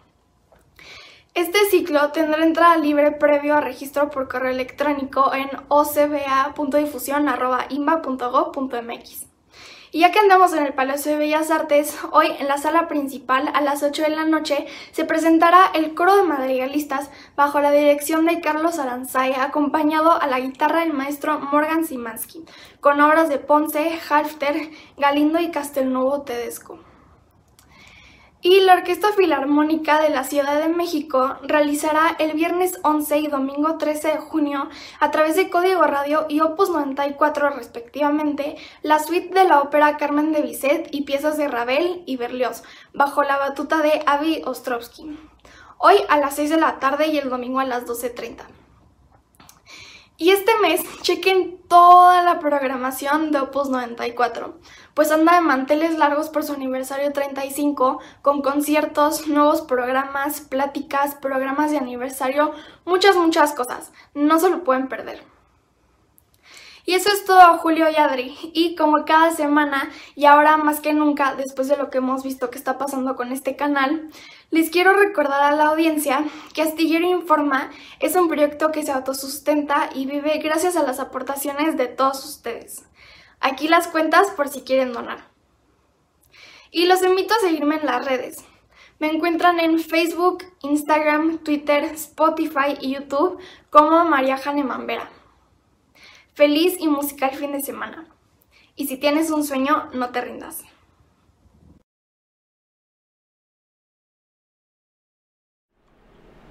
Muchas gracias a María Hahnemann con esta maravillosa entrevista y por supuesto que vamos también este programa con lo último, de la información. Terminaron ya los cómputos distritales para diputaciones federales y por las cifras obtenidas, Julio, el partido Redes Sociales Progresistas, Fuerza por México y Encuentro Solidario, los tres partidos perderían el registro ya que obtuvieron menos del 3% de los votos ciudadanos emitidos el pasado 6 de junio.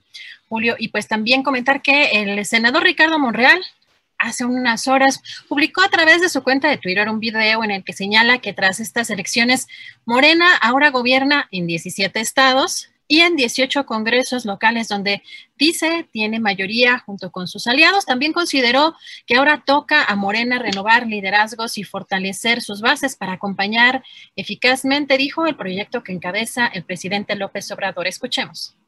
La decisión de la gente ahí estuvo y los que obtuvieron triunfos muy importantes en el país. Morena tiene 17 estados gobernados a partir de estos resultados y Morena tiene 18 congresos locales con mayoría de este partido y sus aliados.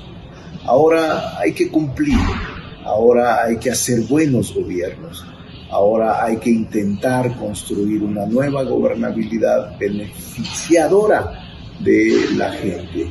Y a Morena le corresponde ahora sí iniciar una reforma profunda renovando liderazgos, reestructurando, eh, permitiendo la afiliación libre de los ciudadanos que deseen hacerlo y darle una sacudida al partido para que sea un instrumento legítimo de defensa de nuestras instituciones y que sea un instrumento legítimo de acompañamiento de las políticas públicas del presidente de la República.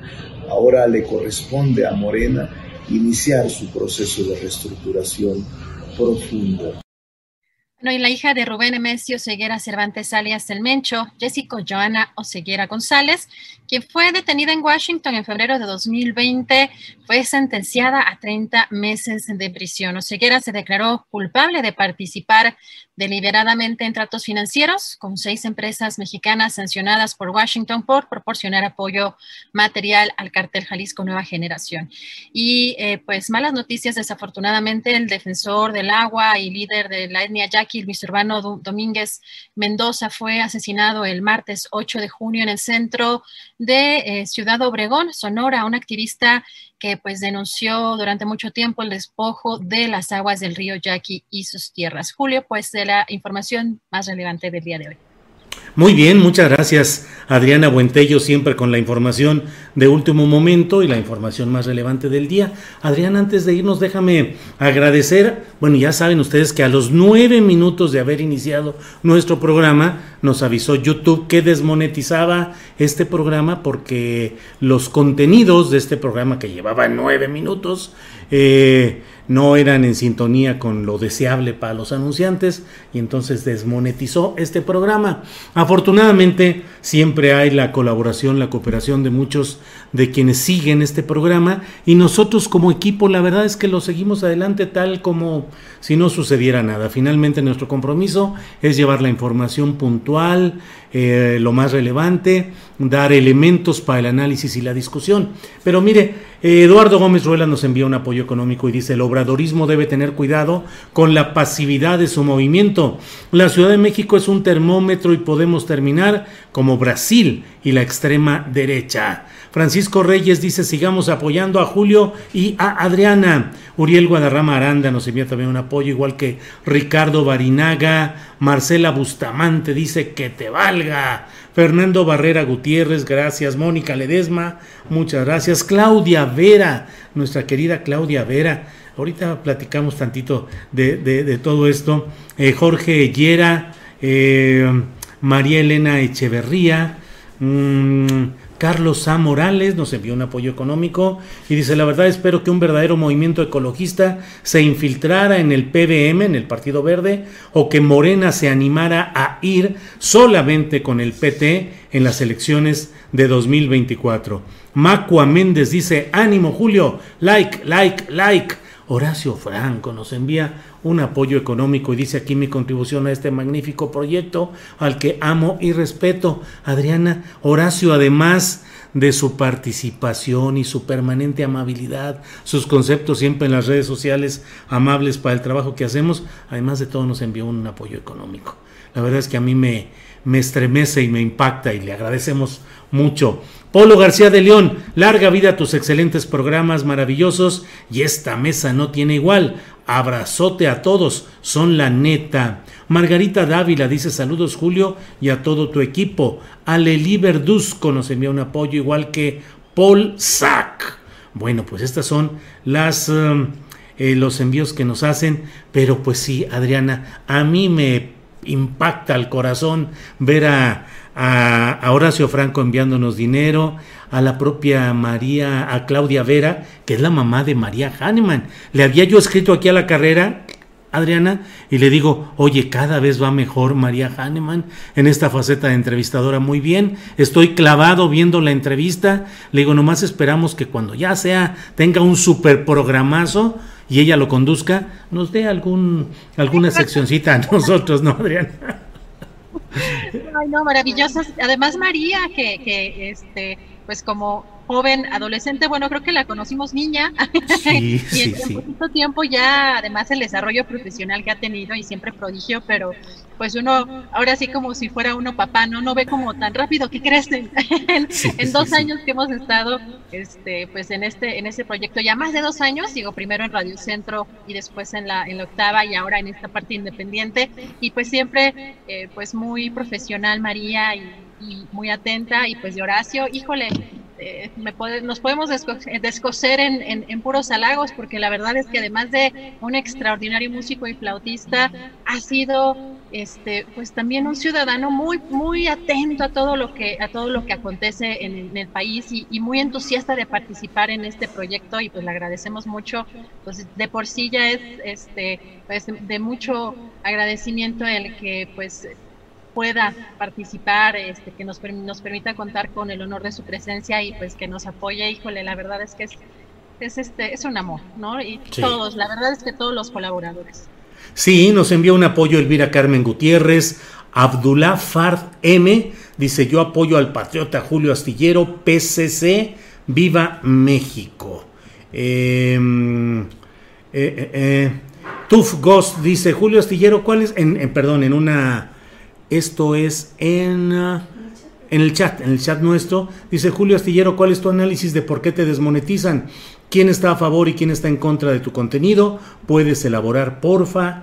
Híjole, pues la verdad, mm, ya ni siquiera sabemos. Simplemente a los nueve minutos, cuando estábamos pues dando la información inicial, todo tranquilito, quizás llegan las desmonetizaciones, no lo sabemos, estamos indagando, tratando de esclarecer todo, pero pues no sabemos mayor cosa. Oye Adriana, y me quedé yo con la promesa de que iba a hablar respecto un poco respecto a este libro. Debo confesar que dentro de los privilegios de ser aquí disque lorocutor o merolico en estos espacios y tecleador de columnas, está que a veces le llegan a uno oportunamente, muy temprano, este tipo de libros. Ya leí la novela, me llegó hace ya más de una semana, eh, la he leído, claro, me pidieron que no la que no difundiera y que no diera a conocer nada porque pues así es la política de las editoriales que no quieren que salga todavía promoción o difusión hasta que está bien distribuido el libro en todo el país para que la gente no vaya a pedir el libro cuando todavía no está bien distribuido. Pero bueno, hoy salió, hoy salió en tweet un comentario de Ricardo Salinas Pliego. Aquí tenemos eh, cualquier parecido con la realidad es mera coincidencia. Pero mire, veamos en unos segunditos lo que puso eh, Ricardo Salinas Pliego sobre este tema. Uy, ahora sí estoy medio cegatón y no alcanzo a leer hasta allá. No, ya lo estoy viendo. Eh, viene la, mm, la, difusión que se hace de, de, este libro por parte de Planeta, de la editorial Planeta, y Ricardo Salinas Pliego dice, no, yo no soy hijo de Sabina Berman, no voy por la presidencia, aunque la señora me tenga pavor y sueñe contigo, supongo que quiere decir conmigo. Su novelilla mierda no habla de mí, ni modo que me tenga miedo para no decírmelo a la cara. Además, claramente dice que todo es uno más de sus sueños pendejos. Eso dice Ricardo Salinas Pliego. La novela dice advertencia esto es una novela, aunque se parezca a la realidad de forma asombrosa. Dice también en la portada, es dueño de una televisora, un banco, un conglomerado de empresas y ahora está considerando comprarse la presidencia de un país. Eh, dice en la parte posterior, una edificante y tachado edificante, una novela sobre un triunfador de nuestros tiempos. Hugo David Prado está en la cima por eso las iniciales HDP corresponderían a Hugo David Prado, aunque en el resto de la novela se le da una, una, expresión mucho más popular y más insultativa a lo que muchos mexicanos ubicamos con estas tres letras, HDP. Hijo de, digo híjole, eh, Hugo David Prado está en la cima y dice, yates, mansiones, bancos, una televisora una red extensa de tiendas y 100 empresas más conforman su riqueza. Sin embargo, su ambición no tiene límites. Por eso, cuando una pandemia global sacude al país, encuentra la manera de transformar la desgracia colectiva en la oportunidad para triplicar su fortuna. Ante la instrucción presidencial de cerrar todos los negocios, HDP llamará a la desobediencia civil y bajo el lema Grupo Alfa, así lo pone, Grupo Alfa, no cierra, el país no debería, mantendrá operando sus comercios, poniendo en riesgo la vida de sus 180 mil trabajadores sin que nadie parezca tener el valor de, de, detenerlo, excepto Valeria, jefa de personal de Hugo, quien intentará ponerle fin a sus planes, adentrándose en el oscuro laberinto del poder. Así, de pie, en el centro de un congelador enorme, donde los muertos se amontonan hasta el techo como mercancía, descubrirá que ningún sacrificio es demasiado alto con tal de ganar dinero, el único valor vigente de nuestro tiempo. Pues eso es lo que dice en la portada y en la contraportada esta novela Adriana que pues es una novela, digo, Sabina Berman escribe muy bien, es, siempre lo he dicho, la dramaturga viva más importante en México, eh, varias de sus obras traducidas a varios idiomas, representadas durante mucho tiempo, y basta ver sus obras teatrales para darse uno cuenta de la capacidad que tiene de ir narrando y dándole giros sorpresivos a sus elaboraciones literarias. Esta novela, pues no es lo contrario, está bien escrita, tiene bien planteado todo el asunto, un personaje llamado Furia, mmm, reflexiones, historias, como ella dice, es una novela, aunque se parezca a la realidad de forma asombrosa. En fin, pues ya veremos qué sucede con esta novela, eh, Adriana Buentello. Me parece más, eh, además de novela, una alerta Así que me parece interesante esta, esta novela en un contexto este, preelectoral 24, para, para, pues para ver también lo que, lo, que la, lo que la derecha es capaz de hacer, Julio. Este, muy interesante y ojalá que pronto la podamos tener en entrevista a Sabina. Sí, ella va, todavía faltan algunos días para que la editorial permita que haya entrevistas eh, de ella con los medios, pero seguramente estaremos en la eh, lista de las primeras entrevistas que nos dé eh, nuestra estimada Sabina Berman. Pues Adriana, creo que siendo las 3 de la tarde con 37 minutos, ya es hora de que vayamos agradeciendo a la gente el favor de su atención a lo largo de esta semana intensa en la cual hemos eh, buscado, Adriana, pues acercar opiniones, discusiones, debates, análisis respecto a esta elección del domingo pasado y bueno, pues estaremos preparando ya lo que corresponde a la semana siguiente, Adriana Buentello. Pues Julio, pues muy buen fin de semana para todos, pues ya nos vamos preparando también para la próxima semana, tener también una semana muy intensa, informativamente hablando con muy buenas entrevistas, Julio, y pues eh, recuerden también visitar julioastillero.com, que el fin de semana no descansa. Y hoy en la noche, por ahí de las nueve, nueve y media de la noche, nuestra acostumbrada videocharla astillada. Y si hay algo interesante de lo cual hablar en este fin de semana, pues lo haremos también a través de estos canales de internet. Adriana, gracias y buenas tardes. Gracias, Julio. Gracias a todos. Buenas tardes.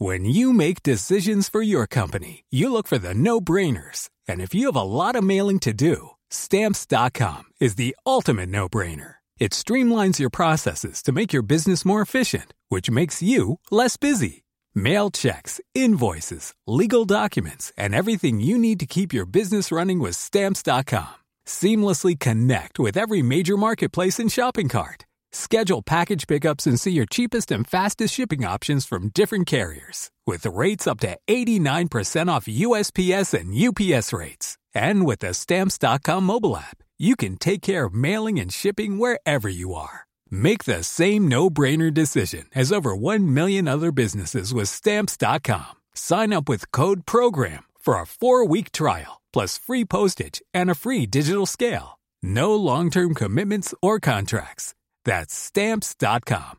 Code Program.